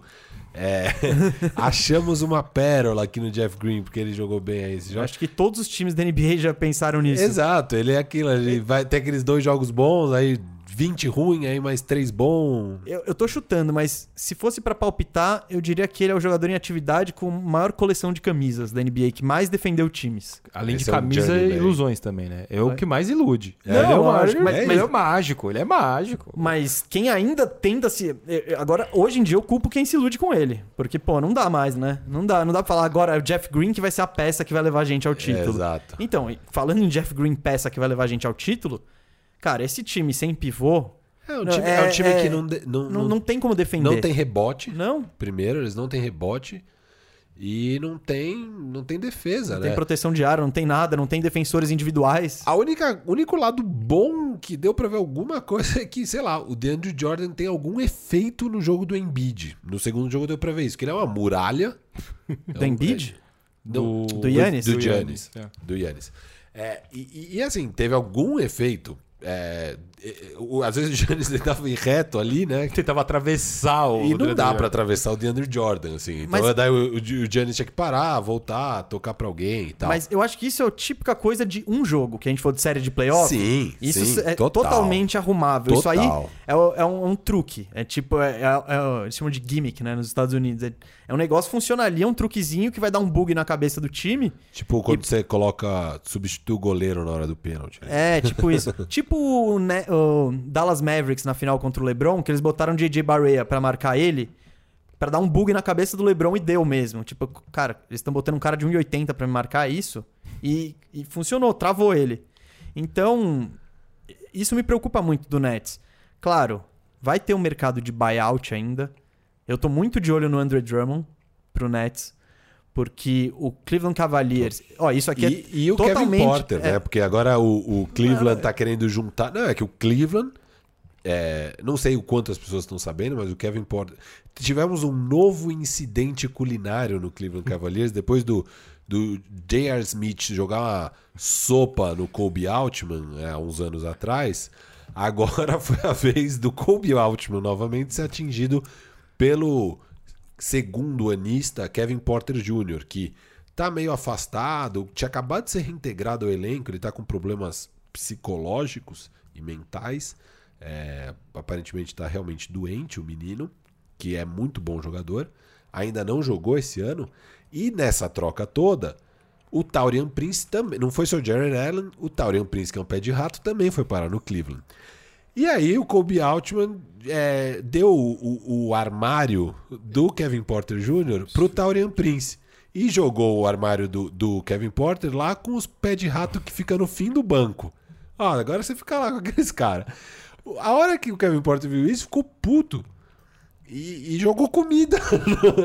Novamente o Kobe Altman Não, sendo alvejado com comida. Me lembrou o Nicolas Cage naquele filme Weatherman. É. Lembra aquele desenho que o pessoal vê ele na rua e joga os, É, exato, as joga. paradas nele? É isso? É, e aí, então, tivemos esse incidente. Agora o Cleveland Cavaliers decidiu que ele não joga mais lá e está tentando arrumar trocas. Provavelmente iria juntar ele com um dos grandalhões para tentar uma troca. E provavelmente um dos grandalhões seria o Andrew Drummond. Então, é o que eu acho. E se não, desculpa só a última coisa, se não tiver troca, é buyout. Buyout, é, isso que, isso Então- que eu ia falar. O, o, o ano passado o mercado do Andre Drummond já não foi muito bom. O Cleveland pegou por um second round Um pick. second round pick e um contrato ruim Um expirando, expire. é. O que eu não sei é, se o Cleveland tiver... A única chance disso não acontecer é o Cleveland tá brigando por playoffs e não conseguir achar a troca. Porque eu acho que eles vão... Depois de pegar o Jarrett Allen, não tem como eles não... Eles farem legal. Essa é a nossa rotação de pivôs, com 80 caras. É trocar o Andrew Drummond, que tá bem esse ano. Ele... Cara, ele é um jogador bom. Ele E tem é seus valores. year. É, então... e- Então, é- é- normalmente Mas o jogador... isso perde valor um pouco na troca. Você não vai dar muito pra um cara que você vai pegar seis meses dele. Pode ter valor pra quem quer um expiring, que Mas diminuiu. é, mas é outro, é, é outro É. cenário o expiring. Em geral, é, o expiring é. Você quer um expiring de volta pra você passar um contrato mais longo. Eu concordo. Eu só mencionei que é contract year porque você falou que ele tá bem esse ano. E normalmente tem esse fator. Sim, sim, que os caras clubes querem jogar que pra pesar, grana. Tipo, É. o- Jeff Green, Green. E então, assim, o Andrew Drummond tá voando. Ele, ele deveria estar desmotivado, mas como é o último ano de contrato, ele precisa mostrar serviço e ele Pra tá, ser trocado também. ele tá voando é, em termos de números, né? Que ele é um cara Sim, mais de números do que de basquete mesmo, né? Mas ó, pera aí, vamos lá. Kyrie Irving, James Harden, Kevin Durant, Kevin Porter Jr. e André Drummond no mesmo vestiário. Tranquilo. Ah. Steve, Steve- Steve Nash, cara. eu- você não confia no Steve Nash? Põe eu- a bucha eu- na mão eu, dele. Eu confio, mas ele vai ter que entrar com colete à prova de bala nesse vestiário, porque olha. Não, é provável. Cara, mas o Nets, ele botou o Nash ali, tem o D'Antoni, tem... Bom, você, você que trabalha em time, eu acho que ter talento, eu acho que um time privilegia ter o talento do E que depois arruma depois a casa. arruma a casa. Nem sempre dá certo, hein? Ou, às vezes dá certo, exemplo, indo pro futebol, nosso coringão ali do Lucha, do Marcelinho, Ricardinho, tirei mulher do seu quarto, você é safado e tudo mais. E tem time que, de fato, por não ter a. tá fechado ali, implode. Só que é melhor você ter talento do que não ter. E justamente por essa questão de primeiro garanto o talento, depois arruma a casa, que eu elogiei a troca do Nets, porque você pegar o Harden, agora você tem um dos dois melhores jogadores da Conferência Leste. Você já tinha o melhor, que era o KD. Agora você tem o segundo melhor, que é o Harden. É, E pra mim é muito isso. É mandou bem, pegou e pegou barato pra mim. Barato, você tá é maluco. muito barato. Né? Muito. Ah, Cara, pegou barato. cara.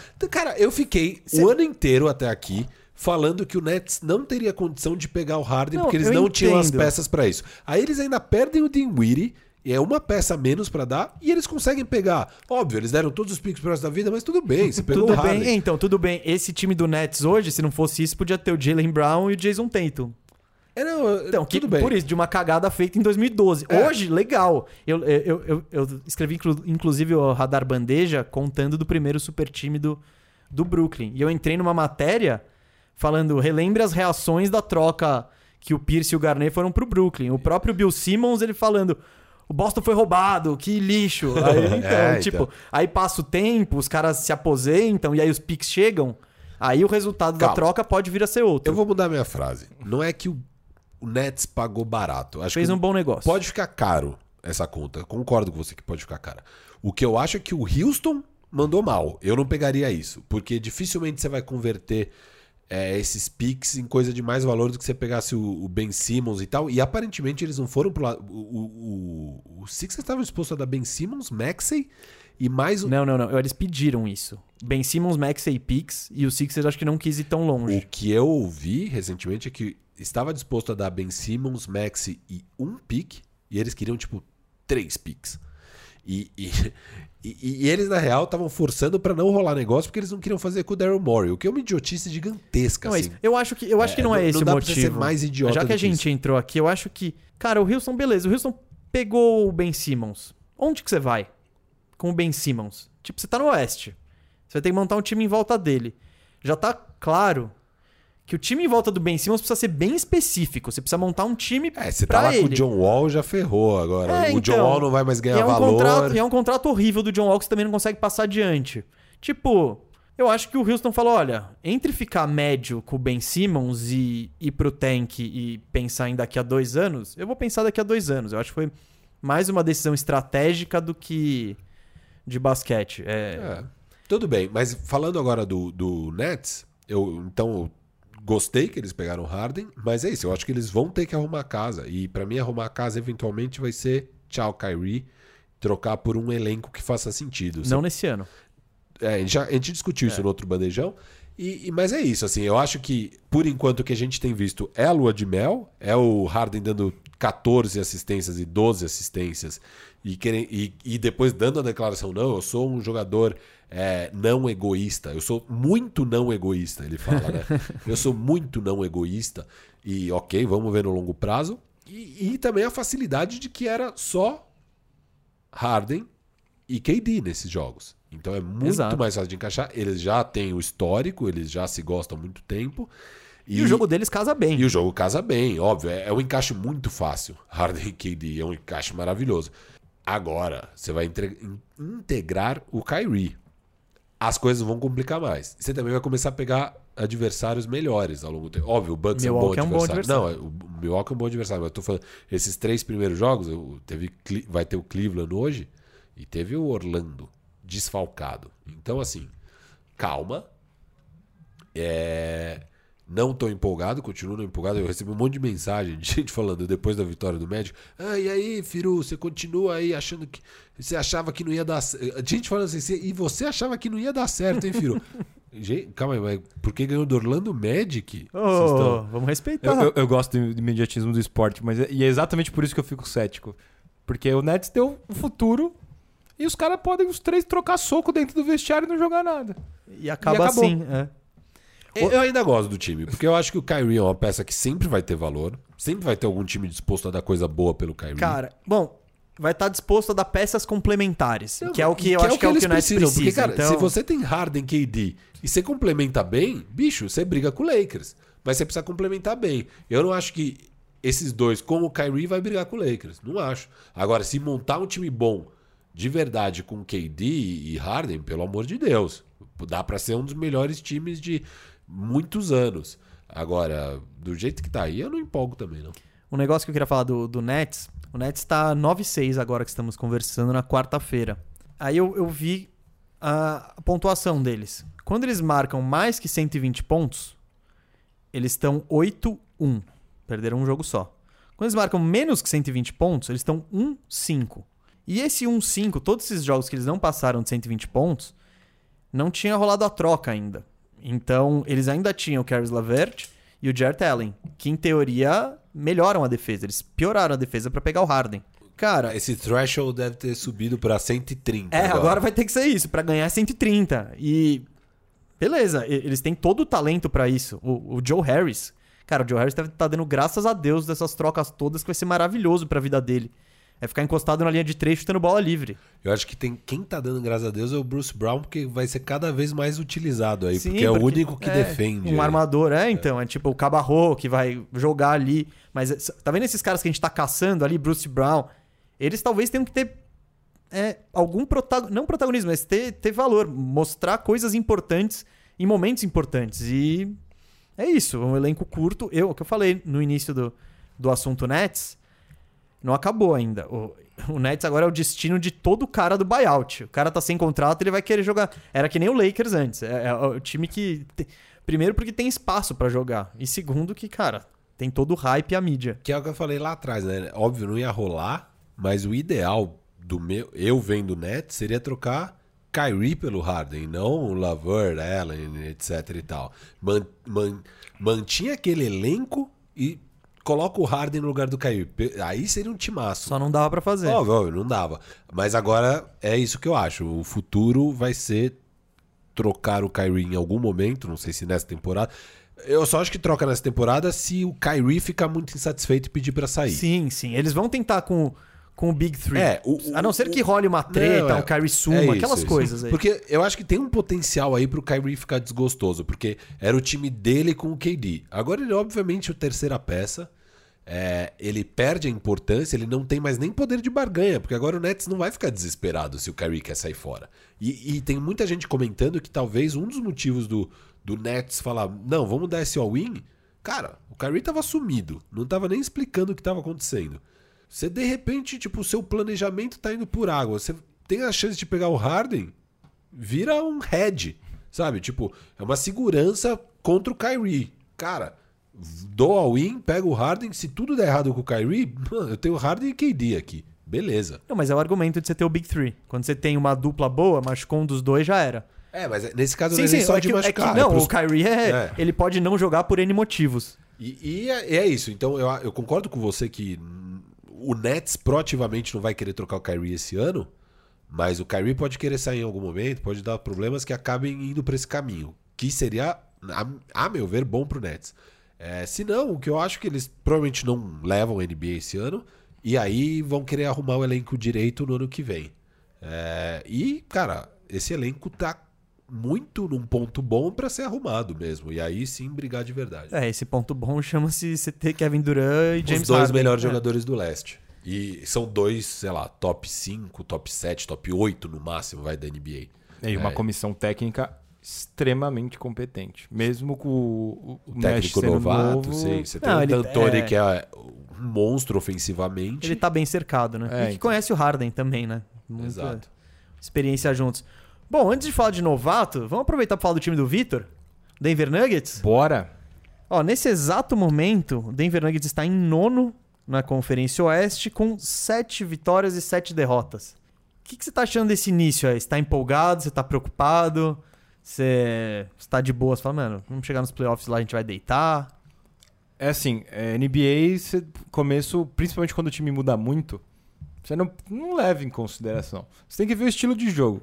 Eles, e o Denver manteve o estilo de jogo e colocou gente boa pra caralho dentro do elenco. Tô olhando pro Campazzo agora. Eu imaginei você tava falando dele. Especificamente dele. Não, porque o Muito resto bom. do gente boa que eu tô É. procurando. Não, porque o RJ Hampton. Ele é ok. É. E é novato. Jamaica Green é Ah, ok. e mal tá jogando. É. O Jamaica Green é bom. Ele é ok. eu Também. O Bobo pode evoluir. É um, é um cara que se evoluir... Você viu outro dia a- a- o drive do Bobo? Aquilo foi um absurdo. Ele deu, ele deu um passo e meio. Ele não deu dois passos e fez assim. É, esses caras gigantes, né? Eles têm essa vantagem. Não, mas ele foi batendo a bola É, do meio sim, quadra, assim. Não, ele tem. Cara, o Bobo. Pô, é que nem o pai dele, o Manute que Você já viu ele em quadra, cara? Um pirulão que devia pesar. o cara devia ter 2,28 com 90 quilos. O filho dele ele é igual ele, só que ele não quer ser só pivô. Então é, é ainda mais doideira. Ele é muito móvel. Ele é muito móvel pra um cara daquele tamanho. Só que é, é chassi de guilo, filé de borboleta. Como diria o Fechou. É, E começamos com as imitações, hein? De- Demorou 29 episódios de Não, já teve imitação teve? no meio. Tá bom. Eu até imitei o Doc, Rivers outro dia, você não lembra? É verdade. Hey, some defense! Que eu gostei, é, É, verdade. então Você é, bom, você é um bom Doc Rivers. É, então. E, e- então você tá curtindo o estilo de jogo Cara, do Denver? sim, porque o- eles mudaram um pouco, o Denver mudou um pouco, perdeu o Grant, que é mais hype do que qualquer outra coisa. Desculpa o pessoal de Detroit. Você não, não, não tá olhando ele ali. Você não tá você comprando co- o MIP dele. Você não, tá, você não tá olhando aquela foto, aquele meme do, do Wolverine olhando pro porta-retrato, vendo Jerry Grant falando, cara, isso Cara, não, assim, ele não é mau jogador. Só que assim, ele, ele faz funções muito específicas. Só que num time igual o Detroit, só é obrigado a fazer o mínimo, sabe? Ele vai fazer o mínimo e ele vai ser o melhor jogador do time, porque tem o Blake Griffin que não consegue andar na quadra, coitado. E o resto do time, O Blake Griffin, eu acho que ele não tinha uma enterrada. acho, Até acho que até hoje ele não teve nenhuma enterrada na essa temporada. temporada. O que, cara, é surreal. E só isso já mostra que, legal, já era. Cara, ele já tá com o joelho dele batendo osso no osso. Para, sabe? Deu. Fica. Não vai dar. Ô, Vitor, o que a gente discutiu mais aqui é que, sobre, principalmente sobre o grande Jeremy Grant, eu não, eu, em nenhum momento falei que ele era um grande jogador, nem nada tal, mas eu, eu falei que a longo prazo, esse time do Denver, eu acho que ia sentir a falta de defesa, de alguém na defesa. Porque, querendo ou não, ele era o cara que marcava o LeBron, o Kawhi, e você tirou esse cara e você não botou ninguém. O melhor marcador do Denver, quem que é? O Gary Harris. É, e o Will Barton, os dois. Que não, nenhum dos dois é... Eles não são espetaculares, mas não- também não comprometem. Eles estão no meio termo ali. Então, você confia em algum dos dois pegando o LeBron ali nas- na semifinal do Oeste? Não. Então, é. não, não que você confiasse no Jeremy Grant. Não É ia isso ser que ia parar o LeBron. isso é, agora. Calma, calma. Mas Que foi a minha discussão com o Tá Gustavo. bom, assim. mas meu ponto. Então, meu ponto é, mas você tá vendo que ele. O que eu não gostei é, o Denver, ano passado, chegou na final do Oeste. Pra mim, a janela deles é agora. Eu não acho que a janela deles é quando o Michael Porter Jr. tiver animal daqui a dois anos, sei lá. Aí a gente briga e vamos levando. Eu acho que é agora. A chance deles irem pras cabeças, mesmo com esse Lakers, estão a uma lesão de poder ser campeão, sei lá. E foi isso que me preocupou em relação ao Denver do ano passado pra esse. Eles chegaram perto e o time não melhorou. Ah, como que você tá em relação a isso? Você, você tá um pouco mais otimista, não tá? Primeiro eu tenho que mostrar o meu descontentamento com ninguém pegar uma barra de ferro e dar no Michael Porter Jr. pra ele abaixar a porra do quadril e marcar. Não, não, não. O Firu aqui, nosso É- é, amigo, nossa. Ele falou que ia ser bom porque ia desenvolver a defesa do Michael Porter Jr. Mas você- Eu, eu concordo. E alguém precisa fazer isso. Tá bom, mas- Porque o cara não abaixa o quadril pra marcar. E- Ele não. não tá nem aí. Mas É exatamente. Legal. Ele é, ele é um péssimo defensor, todo mundo sabe. Qual o melhor jeito de melhorar? Ainda mais um jovem que tem o potencial que ele tem. Tem que jogar. O Michael Malone não dava minutos pra ele no ano passado. Então, quando teve a off-season, eu falei, cara, o lado bom é óbvio. Você vai agora conseguir de fato desenvolver o seu. Potencial melhor jogador. Exato. E assim, né, é, eu, não sei se ele vai ter potencial pra ser melhor que o Jokic, acho que não. Mas é um potencial estrela da liga, assim. É um, um dos grandes jovens potenciais aí de, de rookie do ano passado. Cara, dá minutos pro cara. E agora finalmente vai dar. E mesmo assim o Michael Malone esse ano tá dando umas rameladas, às vezes não dá os minutos que deveria pro Michael Porter. Não, mas minha crítica em relação a isso especificamente é, tá, o Michael Porter Jr. precisa de minutos pra se desenvolver defensivamente, legal. Mas você vai fazer isso em detrimento do rendimento do time ou Sim, de uma disputa. regular. Não, mas tá, mas e os Você playoffs? vai- É, você tá vai bom, ganhar mas- jogos. Mas isso a gente tá falando da temporada regular. Eu- É, então. eu, eu- até quando a gente fez as análises, eu falei que o Denver Nuggets pra mim ia ficar top 3, porque não ia sentir falta especificamente disso na temporada regular. Pra mim isso é um proble eu- eu- problema pra playoffs. Eu acho que o que a gente discorda essencialmente é sobre a janela. Porque pra mim a janela do Denver não é agora, é sim no futuro. Eu acho que o Denver tem que trabalhar olhando pra daqui dois anos. Posso agora jogar pro Vitor, então, dentro da nossa discordância? Aham.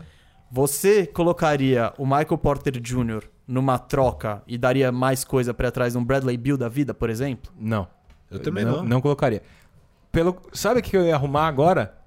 Um veterano chato. Um veterano que ganhou. PJ Já, Tucker. per- já, já se ferrou lá, agora quer ganhar. Exato. Você tá atrás do PJ Tucker? Podia ser um PJ Tucker. Não, não, esse tá facinho. Podia ser um PJ Tucker. Por quê? Ele vai chegar no Michael Porter Jr. no treino, pegar ele pelo pescoço e falar: filhão, ou você abaixa a bunda e começa a marcar, ou a gente não vai ganhar nada. E, e, e pra mim é isso. O, o Denver, eu acho que quando começa a off-season, eles poderiam até ir pro caminho de tentar realmente brigar com o Lakers. Eu acho que o melhor caminho que eles tinham é pegar um Drew Holiday, que casaria perfeito ali. Só que nesse preço é de. É, só que aí o Bucks deu um preço de é, top Harden. 5 da NBA pro Drew Holiday, que é um, sei lá, top 30, top 40. Eu amo o Drew Holiday, mas pera lá. E não vale a pena. Não tinha por que o Denver fazer isso. Aí, a partir do momento que não dá pra fazer isso, ao mesmo tempo, tá lá o Detroit dando sei lá quantos milhões. Dizem que o Denver igualou a proposta. Eu duvido. Eu também. Porque Eu também acho que eles não Eu iam acho- chegar naquela loucura de valor eu acho nem que não ia chegar naquela loucura de valor. E acho que se chegasse naquela loucura de valor, o Jeremy Grant vai ser louco de sair. Então, assim, eu, eu acho que rolou isso, sabe? Rolou. Cara, inflacionaram um jogador bom meu, que é bom, mas não pra esse preço. Ele é um role player. É um role player que não vai valer essa grana. E o cara que realmente poderia encaixar aqui no time e tal, deram grana demais. Eu tô com um time pra daqui dois, três anos. Esse Lakers aí, acho que agora não tem nada que eu faça que eu vou bater eles. Agora que já saiu Drew Holiday, Jeremy Grant. Cara, beleza. Vamos aí, vamos desenvolver. O, o Jamal Murray ainda não é consistente. Ele ainda é jovem pra caramba, tem 23 anos, ainda precisa ganhar consistência. Potencial imenso. Michael Porter Jr. jogou, sei lá, 40 jogos de NBA na carreira. Péssimo defensor, mas um talento pra ser dos melhores da liga. Jokic tem tá no segundo ano do segundo contrato, tem 27 anos, sei lá, Acho que ele, não- acho que ele é 26. 26. É. Cara, óbvio que não é agora a janela. Pra mim é muito óbvio. Então eu fico tranquilo com tudo que o Denver fez aí nessa off-season, pensando, cara, é daqui dois anos, é daqui três anos. Eu, eu, eu não gosto de achar que uma janela na NBA vai durar muito tempo, assim. E eu não acho que existia janela. Eu acho que, na verdade, eles não, foram. não, ano eles passado foram, eles nem estavam. Não é- eles foram não longe é- não- demais. Eles, eles alcançaram além da conta. Sim, O. Jamal Murray virou Deus na bolha nos playoffs. É, e, e ok, assim, daí você não pode se iludir com isso, porque tem times que fazem isso. Se iludem com uma off-season estranha. E, puta, vamos lá, é bolha, era estranho as coisas. É, ninguém acha que de fato o time do Denver era melhor que o time do Clippers, por exemplo. Só para dar um exemplo. E esse ano ainda teria o Golden State Warriors, que, óbvio, depois o Clay machuca, mas até o Clay machucar, você fala, cara, eu não ganho desse time. E, e que, é- que é o próprio o Jimmy Butler, cara. Antes de começar a temporada, ele fala: Não, a gente foi longe demais. É, a gente não é time pra ganhar o leste esse ano. Ele falou isso com todas as letras. A gente precisa de mais coisa e beleza, vamos sem pressa. A gente tem um futuro brilhante aqui com esse time. Mas não cobrem da gente ser campeão do leste de novo esse ano. E acho que era isso. Não dava pra cobrar do Denver chegar na final da Conferência Oeste de novo. E eles sabem disso. E eu, eu gostei da visão dos GM, do, dos GMs, não, do GM, da diretoria como um todo, de falar: não vamos empolgar com o bom resultado da última temporada. Vamos continuar trabalhando porque é o futuro. É, a minha visão é essa. E eu acho que eles estão fazendo certo. Eu- Então. Eu, eu só acho que faltou esse veterano mais casca-grossa. Porque o Paul Millsap, ele é um bom veterano, mas ele é aquele veterano cirandeiro, sabe? Good vibes. É, vamos aí, galera, pega na mão. Você curtiu grit and grind mais ali. Não só. É porque às vezes esses jogadores muito talentosos, muito novos, e, e isso eu tô olhando de uma maneira geral, eles são muito preguiçosos pra defender. Mas muito. O Michael Porter Jr., a gente não consegue nem falar que ele defende mal, porque a gente nem viu ele defender. Ele nem tenta. Ele nem faz menção de que ele tá na frente do cara. E isso é revoltante. Você tem um Paul Pierce num time desse, no treino ele já tinha pego o moleque pelo pescoço. Entendeu? É. E, não é, e não é o perfil do Jokic, né? que é o líder. O mesmo Jamal ali. Murray É. também é outro good vibes. O próprio Campazzo, que é mais veterano. tinham que pegar um Draymond Green. É, Imagina é, o Draymond nossa, Green ele, ba- ele- ele- esse daí ele tinha enfiado a cabeça dele no armário. seria perfeito nesse óbvio, nunca vai sair do Golden State, mas puta, como encaixaria bem o- Oferece o Michael Porter Jr. É, então. Cara, eu, eu revirei o Gilbert Arena, sabe? Só, só pra. Só pra dar um tiro É, nele. O só, Gilbert não, não precisa Arenas, nem atirar, só mostrar a arma. que nem ele fez. Tem radar bandeja disso, inclusive, da, da treta do Gilbert Arenas. Mas boa, acho que estamos alinhados sobre o Denver, Vitor. Sim, Acho sim, que eu é- queria, eu queria a opinião do Vitor. Viu? Tá, ele- torcedor, ó. Eu Não, sou ele- quase um torcedor, né? Dois Eu- clubistas, então. Eu sempre falei que eu sou clubista, então na minha defesa eu nunca menti. Só eu, então, tô falando um pouquinho de razão aqui, totalmente isento. Mas é isso, então, vai, encerrar o Denver, qual que e encerrar esse assunto maravilhoso que a gente sempre volta, chamado Michael Porter Jr., qual que é o teto dele? Onde você vê o Michael Porter Jr. no fim da carreira ou daqui a alguns anos? Cara, ele tem potencial pra ser superstar se ele quiser. O problema é o si, né? Não, então, eu- eu- meu, meu, meu problema é que, tipo, ele tem um chute maravilhoso, assim, a mecânica, ele é grandão, tá ligado? Pô, isso é óbvio. Eu, meus, eu me atenho mais ao CIS. Eu faria uma, eu colocaria ele numa negociação porque ele é o CI. Se eu puder pegar o Bradley Bill, que já é estrela garantida e vai me entregar, eu prefiro isso do que ir nesse caminho se ele aprender a defender, se ele tiver vontade, se ele quiser tomar vacina. Mas, mas aí, aí tem um ponto. Ele já conseguiram consertar as costas dele. Ponto um. Que era o grande problema. Era o maior problema. Eu acho isso. Consertado isso, beleza, tem o Cid, mas daqui dois anos ele tem o mesmo valor, no mínimo. Ele não vai perder valor. É isso. Ele só vai perder valor se ele tiver uma lesão crônica novamente. Tirando isso da frente, daí você tem seu departamento médico para ter uma boa ideia. Você tá lá com o jogador todo dia, você deve ter uma boa ideia de qual é o nível desse risco. Tirando esse risco, eu não vejo o risco dele perder valor nos próximos dois, Não, três anos. o, o Felipe, o preparador físico do Denver, fez ele virar um cavalo. O Eisbra, é. é. O Eitbra. Aitbra, que É. fala. Gente boa pra caralho. Ele- eu- a gente tá tentando falar com ele. Mano, vocês vão, vocês vão gostar muito da resenha com ele. Ele é muito gente boa. Ele deu uma crescida no Michael Porter, justamente por causa do problema da coluna dele. Porque o problema dele era, acho que era de lombar, se eu não me engano, e era um negócio meio crônico que podia dar hérnia. Então ele sabia que ele precisava ficar bem mais forte do que ele tava. E ele já tá. Esse ano ele já voltou, deixou de ser aquele, aqueles braços de manteiga lá e já veio mais rasgado, mais forte. Só que é isso, alguém vai precisar pegar ele pelo pescoço e falar, campeão, isso é muito bom, muito legal, muito bonito, mas se não bater a cabeça na tabela pra pegar rebote de defesa também, não vai adiantar nada. Que é o grande problema, né? É ele ter virado, por exemplo, nos playoffs alvo. Os times, todo, todo mundo fazia pick and roll pra caçar ele. É, e os caras jogavam um contra um, não é que usava só pique. Os caras jogavam um contra um com o cara, como se fosse o André Drummond. Não, é tipo, faz pique, pique, pique, legal. Tô com o matchup que eu quero, abre todo mundo. É isso. Então, é. Isso é feio. Pega mal, assim, pro cara na quadra. Mas, normal para um primeiro anista, um rookie. Não, tudo Tipo, bem, é- mas. É isso. é Você tá isso. jogando. Não, é. Não, que era na- feio, Nada era de. não. Nada. Mas. Mas ao mesmo tempo, é ele quem, no jogo que vira a série realmente contra o Denver, ele que dá um toco, ele que mete a bola de três na hora que o bicho tá pegando. Cara, a atuação dele nesse jogo é histórica para um rookie. Foi incrível o que ele fez no clutch time, sendo que no jogo ele tinha jogado super pouco, porque lá no começo da partida ele errou uns dois arremessos, o Michael Malone não coloca mais ele, aí lá pro fim coloca e ele Cara, como jogou bola esse jogo. Esse jogo, porque ele foi super inconsistente também. Normal. Normal pro rookie Não, também. Claro, claro. Tô Mas é. e, e conhecendo. pegando momentos bons Mas e é que ruins. esse jogo foi o, o, o logo depois daquela entrevista polêmica dele. Porque ele dá aquela entrevista polêmica falando: Não, eu preciso receber mais a bola, sei lá o que. Daí ele é mega criticado. Quem que esse rookie pensa que é pra falar isso e tal, tal? E daí no jogo seguinte ele é meio boicotado por ter falado isso e tal. Mas daí na reta final ele ganha uma chance que deveria ser poucos minutos. Mas ele acaba jogando até o fim da partida. Porque ele arrebentou com o jogo. Cara, Arrebentou. você lembrou dessa declaração? É mais um motivo pelo qual precisa de um veterano Exato, bandido. precisa. Você tem um veterano bandido no, no- Nossa, a hora que ele sai do microfone, você já ouve o barulho do tapa já. Quer mais minuto aí, irmão? Ele, ele já ia ver os minutos dele no, no chão. Mas deu de Denver? Deu, falamos deu, bem, tá falamos bom. bem. Vamos encerrar, que a gente já, já- Quem gosta do bandejão com mais de duas horas, acho que tá feliz, porque estamos chegando lá. Desculpa, gente. Não, não, não, é isso, é isso. A galera Foi vai. vai- maravilhoso, É, eu a acho, galera, a é. galera vai, vai elogiar. A gente tinha deixado por último fazer um apanhadão de como estão os novatos. Vamos fazer isso rapidão, assim. Quem, quem tá chamando atenção, a quem que não draft. tá.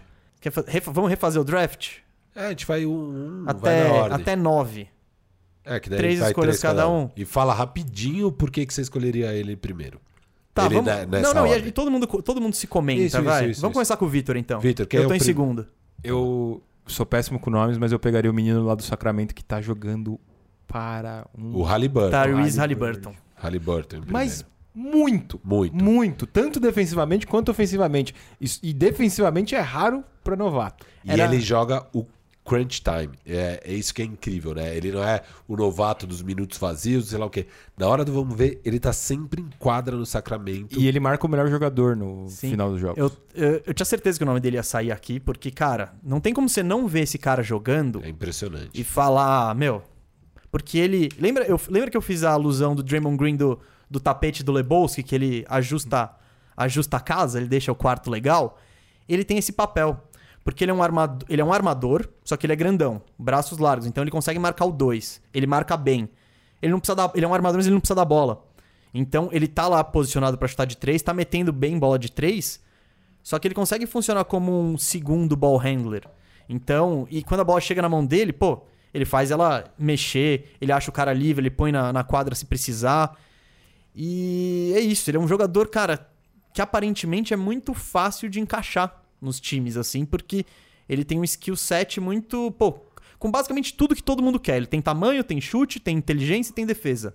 Muito pronto. Cara, Esse é- cara chegou prontinho pra NBA. Eu, eu acho que a inteligência dele é, é muito fora do normal pra um É, rookie. eu É muito ele fora do normal. Não, no segundo jogo ele já tava eh, fechando, tá, E, sabe? e isso é Tipo, uma das coisas que eu mais admiro no jogador, é a inteligência. Ele- é- é- cara, inteligência e defesa são muito importantes. Você pega alguns. Tem vários scorers aí na liga que a galera me enche o saco porque eu não elogio, tipo um Brandon Ingram. Achei que você falava Zach Lavine. Não, é- mas é outro. Mas é assim, Brandon Ingram, legal. Sabe fazer cesta como ninguém. Não, não não é um grande marcador e não é um cara inteligente. Ele não é particularmente Ah. inteligente jogando Não basquete. vamos entrar no, no assunto, mas, cara, se tem uma situação ruim, é o do- coitado do Brandon Ingram. Ele Não, joga bem, sem um chutador. Não, eu sei, coitado. eu sei. O elenco é mal montado também. Mas vamos lá. Vamos, vamos de Halliburton. Dois. Não, não, é não.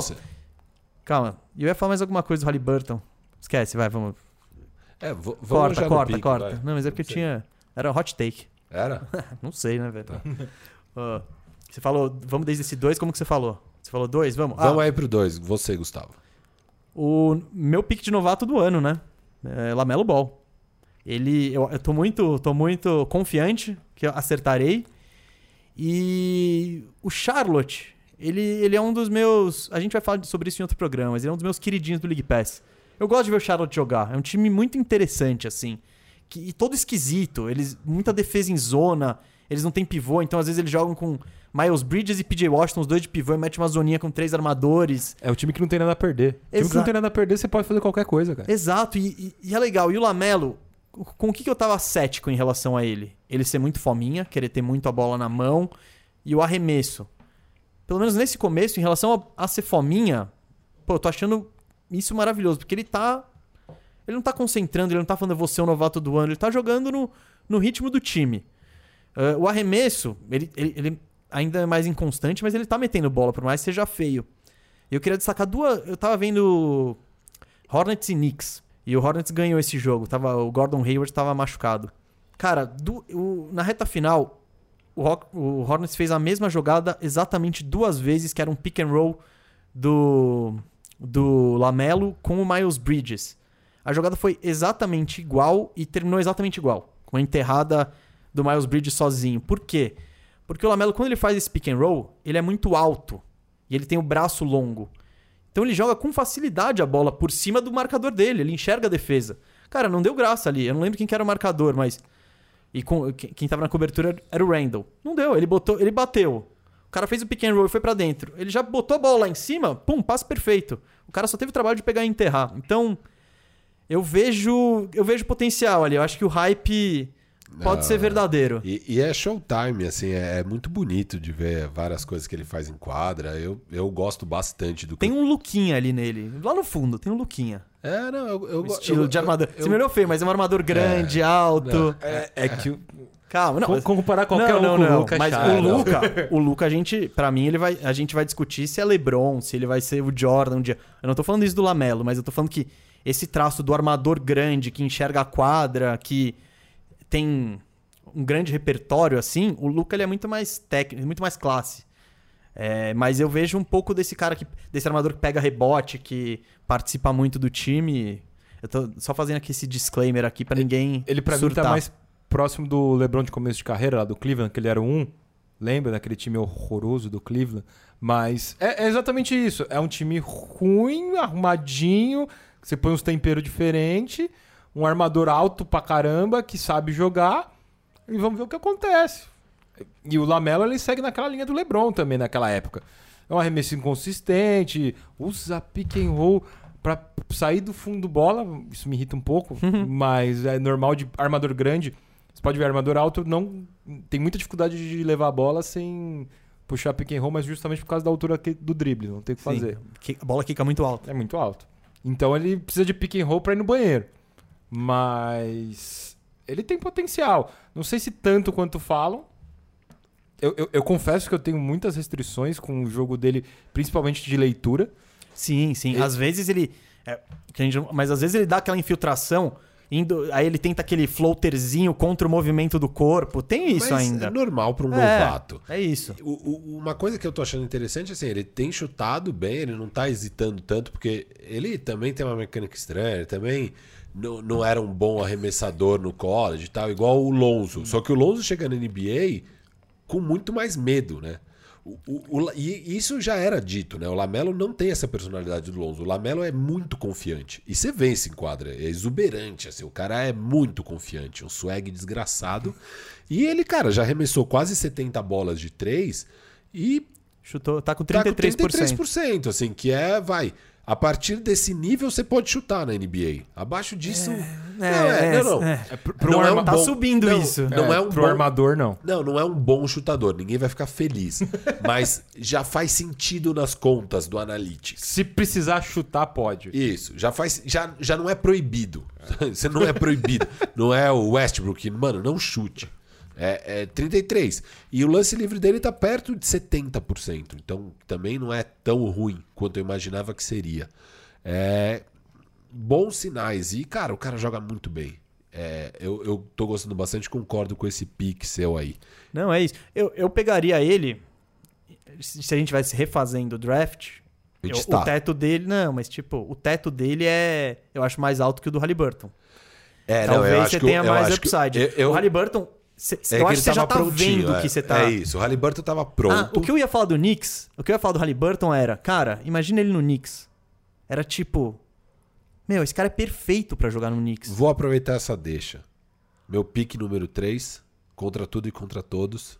Ah, não, você vai pegar o Quickly. Sim. Não, ele- não, eu vou explicar esse pique aqui. Calma, ele não, ele não, tá não. querendo, não, não, ele tá querendo, a gente tem outra liga de fantasy, ele tá querendo trocar o Emmanuel Quickly desesperadamente. Isso aqui é uma mera manobra pra aumentar o valor dele. Ó, vamos lá. Emmanuel Quickly. Eu não tô muito alto no, no, no Anthony Edwards. E também não estou tão alto em outro que já é mais consenso do que Anthony Edwards, que é o James Wiseman. Eu gostei do James Wiseman, mas eu gostei demais do Emmanuel Quickly. Eu gostei demais desse cara. Eu já vi pelo menos uns dois jogos onde ele fecha o jogo no crunch time. Acerta demais na tomada de decisão. A grande questão do Emmanuel Quickly, por que ele não é mais falado hoje em dia ainda, é porque ele tem poucos minutos com o Tom Thibodeau. Mas ele, ele, ele é um dos cestinhas dos novatos, ele tem média já de 10 pontos por jogo, só que ele joga 17. É, um novato aí que é mais estrela vai jogar 25, vai jogar 30. É, ele tá jogando 17 minutos e tá metendo mais de 10 pontos por jogo. E com eficiência no arremesso. Ele tem um floaterzinho ali, que é meio mágico o floater dele.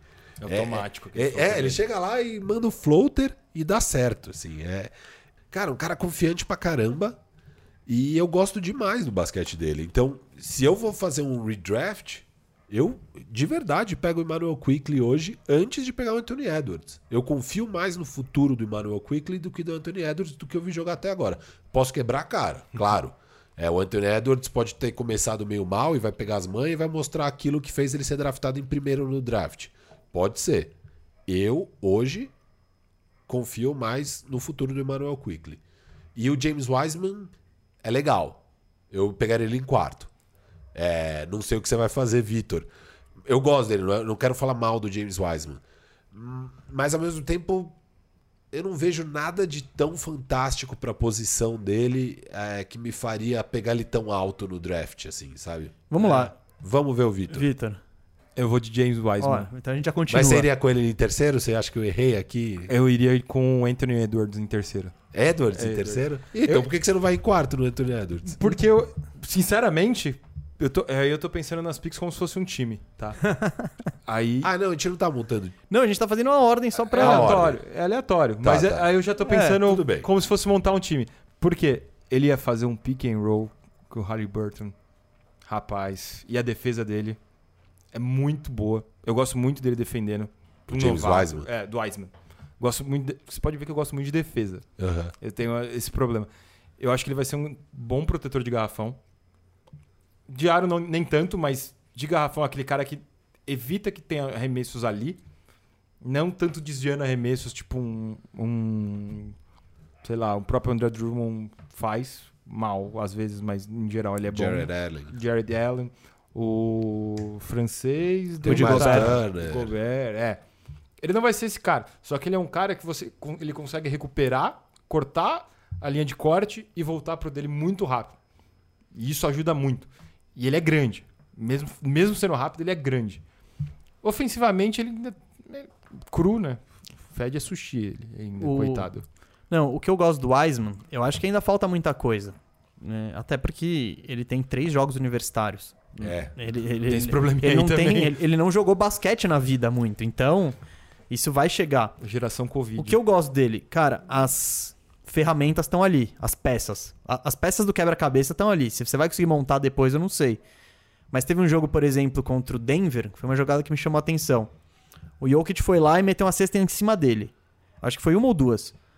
Na sequência, o- aí, aí a bola caiu na mão do Wiseman, meio que pra fora do garrafão, meia distância.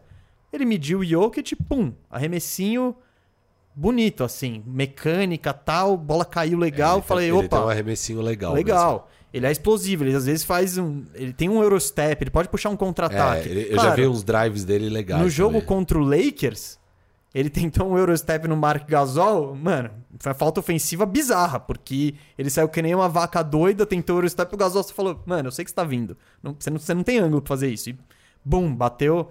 Então, nesse mesmo jogo, o Curry, pô, fez uma infiltração, tirou todo mundo e soltou um, um passe que foi um raio no peito dele embaixo da cesta. Ele não tava esperando. Então, mão de pau ali. É, são Mas, coisas que você vai exato, aprendendo. a- né? As ferramentas estão ali, então eu não, eu não, eu ainda não tô pronto pra dizer que ele vai ser nem um superstar, nem um bust, mas dá pra trabalhar ali. Então, É, eu, eu não tenho medo de bust com o Wiseman nem um pouco. Eu acho que ele vai ser um bom jogador de NBA, Sim, no ele- mínimo. No mínimo. ele vai ser um pivô titular. Eu acho que o piso dele é alto. É, não sei quão alto é o teto, mas o piso dele é alto. Ele com certeza é um pivô titular de NBA. Quem eu tenho um pouco medo de bust é o Anthony Edwards. Não sei que Ah, vamos pegar ele agora, vai. É Já. que eu- eu, eu- vou, vou pelo Vitor, pronto. Emenda, emenda. Emendei pelo potencial. Vamos, vamos fazer então o advogado do diabo, né? Porque a temporada do Anthony Edwards, ele é o cestinho entre os novatos, tá? 12 pontos e meio, o Sim, que não é sim. muito animador. Mas os, os, os aproveitamentos dele estão ruins, assim. Ele tá chutando 27% de 3, de quadra... Ah, não, vamos lá. De quadra, 37% e de, de 3, 27%. Cara, e óbvio, isso não é nada animador, mas se você pega esse Minnesota Timberwolves, o que, que é animador? Eles tiveram um pouco de empolgação nos dois primeiros jogos com o Carl Anthony Towns. muito ruim o time. É. Dá até dó, cara. E não, mas e, e, tipo, Eu o time já é. falava Não, aqui, todo eu- mundo, é. ninguém põe fé, né? Mas tipo, com o Towns, tem alguma coisa. Você tira o Towns, aquilo vai pro E afunda. continua sem o Towns agora. né? Continua. Teve um novo ele, pe- problema. Não, ele tava machucado e ele voltou e pegou Covid. Então, tipo. Ah, ele- E não que o tal seja também. Não, não. Pô, Não, é a só gente- um cara que sabe jogar basquete. Não, que a gente, time já é muita coisa. a gente fala bem isso aqui. O É. Towns, o Towns, pra ser essa super estrela e esse cara de elite, tem que melhorar muita coisa, mas se tira ele desse time, vira uma bagunça. E, cara, coitado dele ali com o. Como chama o cara? Nas Reed. Não, não, não, não era o Nasrid, o outro armador, o D'Angelo Russell, tipo, Ah, meu o Deus. Rick Rubio mal demais, sabe? Tipo, não tem nada acontecendo pra ajudar o O, o Edwards. Rubio não tá mal. Ele não tá afim, é diferente. É, ele não tá- Ele não tá. ne- Acho que ele viu os treinos. Ele deve ter. Ele tava lá, né? você foi do Phoenix, que tava organizadinho. Ele jogando com o Devin Booker e do do nada você tá lá com é, com, com D'Angelo Russell. Jesus amado. É, o, o Edward chutando até a mãe e acertando. Nada. Não, é, quem que vai chutar também? É, Então, esse time tá. Ele, esse era um time que foi montado. Bom, não tô dizendo que corretamente ou não, mas para funcionar em volta do Towns. Porque ele, e ele consegue armar o jogo da cabeça do garrafão, ele tem a dinâmica, sabe passar, sabe arremessar. Os problemas de defesa são outras coisas, mas o ataque, pelo menos, você tira isso, os caras estão orbitando em volta de nada. Então, você- e ainda está com um novato ali que já tinha buracos no jogo, né? Ele nunca foi muito consistente nesse ambiente horrível. Então, Você ele acha tá. que o Rubio vai chamar essa responsa? Cara, não, né? Pelo visto, não. E, e é isso. Então, estamos pegando ele em quinto aqui só pelo, pelo potencial, vai. Porque pior que isso não dá pra ser. É, esse é o mínimo que ele vai entregar, eu acho. É, não, não tem como ser pior que isso. É, então vamos. E aí a gente já termina e já fala dos três do, do, do top 3 ali, que eram os três mais hypados, né? Na, no início do draft. Firu. Agora, ah, acho que é. Cara, Eu eu, eu sei. gostei de Isaac Okoro. Pega ele, não Eu passa vou de vontade, Isaac não. Okoro. Eu vou de Isaac Okoro. Tem jogado aí, sei lá, 35 É. minutos por jogo. Tá sempre em quadra aí no, No, né, no no. Cleveland. Que o Cleveland tem uma defesa top 5 da NBA hoje. É, ele ajustou a defesa ali. Ah, isso ele defende, ele defende pra ele caramba. defende demais, demais. E, cara, eu acho que é um cara que já cravou seu futuro aí na NBA, já nesses primeiros Quanto- jogos. quantos anos ele tem? Vou descobrir já. Porque eu tenho medo da saúde dele, porque ele joga Joga- muito, ele defende muito, ele tromba muito. Se ele for muito novo, isso pode ser um problema. Eu acho que ele é muito novo, viu? 19 anos, isso. Ah, é, é- Quase 20. Nossa, é bom que o academia esteja em dia, porque do jeito que ele joga. Por enquanto eu vou de Isaac Okoro. Então, assim, eu vou de Isaac Okoro. Eu gostei muito dele. Acho que tem umas opções mais sexy aqui. Elas vão da- aparecer, elas vão aparecer. Que eu acho que vai vir em seguida, mas é Isaac Okoro. O, o que eu acho que o Isaac Okoro ele tá entregando o que prometeu. Exato. É, a dúvida de, ninguém tinha dúvida em relação à defesa dele, né? Não que a gente tivesse assistido muito basquete de, de college, né? Que não é o fato, mas de todo tudo que você lia de, de mocks e tal, eh, diziam que ele ia ser um excelente defensor, que se aprender a chutar, segura. Então é meio que isso, ele tá no fase do vão aprender a chutar. Ele É, ele é forte pro futuro. novato, né? Forte. Ele é bem forte pra um cara de 19 anos, se você parar pra olhar. Não, aguentar jogar 35 minutos de NBA para um novato não é, não é fácil. Vamos lá? A gente tá Você- no pique número 7, seu último pique. Ah, aí eu vou ser clubista, né? Facu Campazo. Ah, pra arrumar o ah, time. Para. Pra arrumar o time, Tudo não. bem, eu respeito o clubismo. Ó, se, se você parar. ó, Olha a organização. Você tem dois novatos de fato e um cara que vai fazer o time jogar. Por pior que seja o Campazzo agora na- no- nesse começo de NBA, que ele tá sofrendo, principalmente com o tamanho dele, acho que ele nunca teve que fazer tanta academia na vida pra aguentar tanta porrada, mas basquete a gente sabe que ele sabe jogar. E isso é um fato. Se você escolhe na sétima posição o Campazzo, ia ter lá a diretoria Jim Carrey ali, pichado no seu CT. Salário em dia, porrada em falta, É. né? Não, o Campazzo ele é demais. É, que é, É. é isso. O teto dele né, é muito baixo. Tipo, ele vai ter os limites, os limites físicos dele. Ninguém, putz, ele é um excelente passador. É, é muito gostoso ver o Campazzo jogar, dá gosto. E ainda mais por ele ser um baixinho e raçudo. Você torce por esses caras, né? Cara, e ninguém fala, mas a defesa dele é muito, muito, Sim, sim. muito boa. Não, que ele é é, que não tem tamanho, é. O movimento, ele acompanha, ele lê e tal, só que, beleza, o cara vai continuar levando ele pra trás, ali na, na trombada. E ele é malaco ali pra dar umas roubadas de bola, né? Ele tem uma. Cara, ele é o cara que fa- faz a falta no timing mais perfeito que eu já vi no, dentro do garrafão. Quando ele vê que ele perdeu, ele não tem vergonha nenhuma de puxar um calção ali. Ele já sai assim, ó. Sim. Mas não dá a cesta, né? Não, Não dá, dá o pra N1. ser. Não, o cara nem pega na bola. É. A bola tá indo pra ele, ele já puxou o calção e levantou a mão.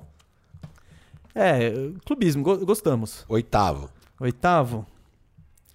Olha, um cara que eu poderia é, pegar aqui, mas que eu não vou pegar, é o Patrick Williams.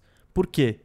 Porque, cara, eu vi muito pouco o jogo dele. Eu ia falar exatamente Eu- isso. Eu, eu não não vou pegar porque eu não, não assisti. o. Bulls é... Ah, cara, não. é muito ruim ver o Bulls É, jogar. Nossa, nossa, que, que time Dá vontade de bater a cabeça na parede ver o jogo do Bulls, cara. É, e, cara, todo jogo eles abrem uma vantagem, aí chega na reta final, aí trava. Tipo. Aí, é- aí é, o, é o Zach Lavine que. ele- que nem. Que jogo contra- foi? Ah, contra o OKC. A gente até comentei com o Firo no, no, no- WhatsApp. Cara, o Bulls tinha 10 pontos de vantagem, o Zach Lavine tinha arremessado 9. Tava tipo 7 de 9 de 3. Chegou a reta final, parou. Não saía uma jogada, não criava nada. O Lavin se embananando com a bola, dando arremesso tijolada de longe. E tomando uma virada de 10 pontos do OKC, cara. Pô, que ne- nem tá querendo ganhar muito. Só vai ganhar se deixar, eles não querem. O, o Chicago, ele é tipo Uruguai, quem- né? quem que é Jogamos como nunca, perdemos como sempre. né? Nossa, Quem que eu vou pegar? Eu vou pegar o Terry Maxey. Boa. é Pronto, Philadelphia imaginava. 76ers. Tinha que ser, tinha que ser. Que é um cara que tá sendo importante no Sixers porque ele traz ponto, né? E essa temporada, entre aspas, maravilhosa do Ben Simmons, ofensivamente, cara, tem, espa- tá precisando de gente pra meter bola. O Tyrese Maxey parece que é um cara capaz disso, né? Eu achei que você ia ser clubista. Se Pegar o você... Cole Anthony? É, se Não, você não dá. fosse clubista, eu ia pegar o Maxey. Mas como você pegou o Maxey, vamos fechar aqui então com o Devin Vessel. Eu achei que você ia pegar o Cole Anthony falando que ia ser clubista. Não, eu, É, eu- não, não. eu- cê- gosto cê- do Cole Anthony, mas. Eu gosto, Falta mas- alguma coisa. Então deixa, eu- deixa eu ser clubista e falar do Cole Anthony aqui, tá? Fala alguma coisa.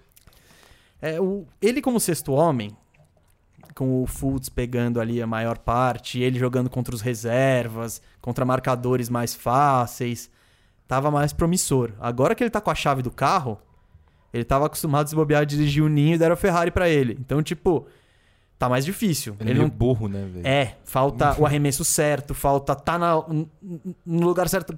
Falta, cara, você não querer subir pra bandeja com oito caras subindo pra te dar o toco, sendo que você tem 1,90.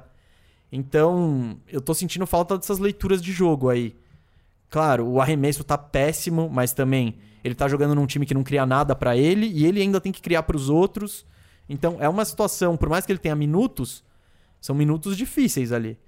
Então, não, não, não, não empolgou tanto não, cara. Vamos, vamos dar mais minutos. Também não, não larguei o barco, mas eu tô, É, tô, tô meio aí.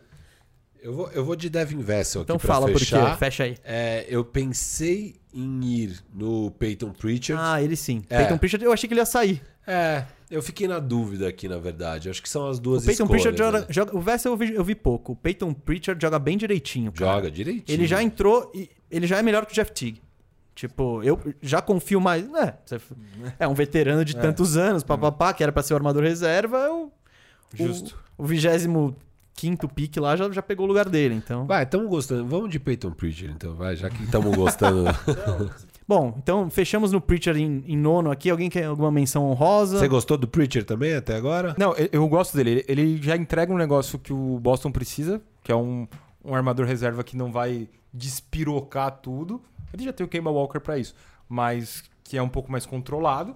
E ele consegue trabalhar bem com quando ele tá com um titular. Geralmente ele joga com o Tatum, então eles trabalham bem Ele, essa sabe- dupla. ele vai bem no off the ball ali, ele É. tem o chute. Então ele é inteligente, ele, ele joga a bola no lugar certo, aí ele se movimenta pra esperar a bola no lugar certo. E isso, cara, é inteligência de basquete. de basquete. O cara já dá pra ver. Você vê pouco dele em quadra, você fala, não, é um, é jogador inteligente. Que, que e- foi o que todo mundo viu no Halliburton. Que a coisa que do Halliburton despertou o interesse geral é, cara, esse cara sabe o que ele tá fazendo. Ele não tá de doidão aí na quadra, não tá fazendo maluquice, não. Ele tá no lugar certo, fazendo jogada certa. E ao mesmo tempo deixaram cair pra. O que foi? Décimo segundo? Pro Kings? Acho que foi décimo segundo. Foi por aí. Absurdo, né? Porque- E você ainda acha que o Kings errou em deixar o Bogdanovich sair? Um pouco menos, né? Ainda acho. Não, eu, cara, o Bogdanovich tá machucado com 18 milhões sem jogar bem. Eu acho que eles, nessa eles acertaram. E ele, se ele tivesse lá, ele ia estar enchendo o saco pra ter os minutos do Halliburton. Então, nem sempre, às vezes, vale a pena pensar não só nos números. Mas eu acho que eles perderam antes do draft. Eu não lembro agora. Não, lógico que foi é- depois. O Ah, draft é não, sempre ah, antes, É, só é. abriu depois, é. É isso, gente. Beleza. Beleza, encerramos aqui. Vitor, muito, muito, muito obrigado aí por dar um- um- uma pausa nessa reta final aí do São Paulo que tá concorrida pra vir trocar ideia com a gente. Já passa suas redes sociais se o pessoal quiser te achar. Valeu, obrigado o convite. Minhas redes sociais são todas vit, vitor.sarvas, tanto no Instagram quanto no Twitter. E fazer o convite, né, pra quem estiver assistindo. Assistindo. Olha, ótimo, um podcast assistido. Não, tem no Ouvindo- YouTube também. Tem, Tem, Ah, tem então no tudo YouTube. bem. Pra quem estiver ouvindo ou assistindo, sábado agora, às quatro da tarde, São Paulo e Flamengo, final da Copa Super 8 do NBB. Eu tô torcendo pro tricolor nessa. Ah, não só nessa, Brasileirão, o dinismo. O Dinismo tá fechadaço com o Dinismo. E beleza, Vitor, muito, muito obrigado. Foi demais, cara. Adorei saber mais do seu trampo. Não, foi da hora. Foi da hora saber o- É, não, os e- bastidores, e, né? Cara, parabéns de verdade por ser um pioneiro aí, um dos pioneiros nisso. E, cara, acho que vocês estão plantando uma sementinha que vai ajudar a levar nosso basquete adiante. E vai ser um trabalho bem importante, muito legal. Acredito muito nesse tipo de trabalho. Parabéns. Que legal que vocês já estão conseguindo colher frutos já desde já. Óbvio, não quer dizer que vocês vão ser campeão, tomara que sejam, mas mesmo não sendo, é, puta, cara, é o que o Gustavo já ressaltou algumas vezes no programa, né? Trabalho tão jovem, de apenas dois anos, e já chegando em final, já tendo bons resultados na temporada que foi interrompida também. Então, cara, parabéns de verdade. Adorei o nosso papo aqui, você é um cara legal pra caramba. Espero que vocês aí nos ouvindo também tenham curtido. Siga a gente aqui no, no YouTube. Não, Siga, siga. Pode seguir no YouTube também. não, mas é que normalmente quem tá aqui já segue. Siga a gente nas redes sociais, arroba boa. canal Bandeja, tanto no Twitter quanto no Instagram. E siga eu também, o Firu, é arroba FiruBR, tanto Instagram quanto Twitter. E obrigado por ouvir a gente mais uma semana. Tamo junto. E. É isso? É isso. É melhor. É isso, gente. Também não vou ficar enrolando, não. A gente, a gente fez, fez aquele bandejão com o pessoal. Eu queria, eu queria comentar uma coisa, o que você Ah. falou. É, Sei lá, meia hora atrás deve ter sido tipo, ah, estouramos, sei lá o que, do nada você puxou um quadro que foi uma meia hora aqui, mas irado. Acho Ah, que a galera na vai pauta. ficar feliz. É, a galera vai Não, ficar feliz. então. Mas é, qu- quando que não é assim? Em geral eu falo, não, estouramos, mas só tem um negocinho. E aí, E pá. aí vai embora. Quem for viajar pra Ribeirão Preto é um podcast só. É isso. É isso, pô. Gente, muito obrigado por nos ouvir. Eu sou Gustavo Mesa. Se você quiser trocar ideia comigo, vai lá no Instagram, arroba Gustavo Mesa. gu- arroba Gustavo Mesa 87. E muito obrigado. A audiência tá sempre demais aí. Semana passada foi demais. Espero que vocês tenham curtido esse papo aí. Saímos um pouco da NBA. Manda aí nos comentários a sua ordem do draft. Ah, acho que é legal isso, Faz hein? o seu redraft aí desse ano, os nove primeiros. Nove não, picks. vai cinco. Vamos facilitar o pessoal. É, faz o que você quiser. Se você quiser fazer os 30, você faz. Você tem toda a liberdade aqui no Bandeja. O, o espaço aí é seu. O espaço é então- seu. Quero ver o Campazo aí, hein? Vamos ver, o Vitor vai estar lá. Eu quero ver o Bobo. Acho que você foi clubista, você podia ter sido clubista com o Bobo, que ele é rookie também. O Bobo é rookie esse ano. É o primeiro. é? é? ele não jogou. Ele não jogou no passado? Ele Acho que ele jogou na bolha, hein? Mas acho que acho que negócio da bolha eu não controlo. Eu sei que ele tá na disputa. Ele tá, Ele tá? sendo considerado um rookie esse ano. Isso eu tenho certeza. Firu tá falando, a gente vai confiar, até porque o programa já acabou, eu não vou pesquisar isso agora. gente, o Bandejão é apresentado por Gustavo Mesica, Rafael Cardone, o Firu. O convidado de hoje foi o Vitor Sarvas. E a edição é do monstro sagrado Isaac Neto. Grande Isaac, Grande valeu. Isaac, abraço.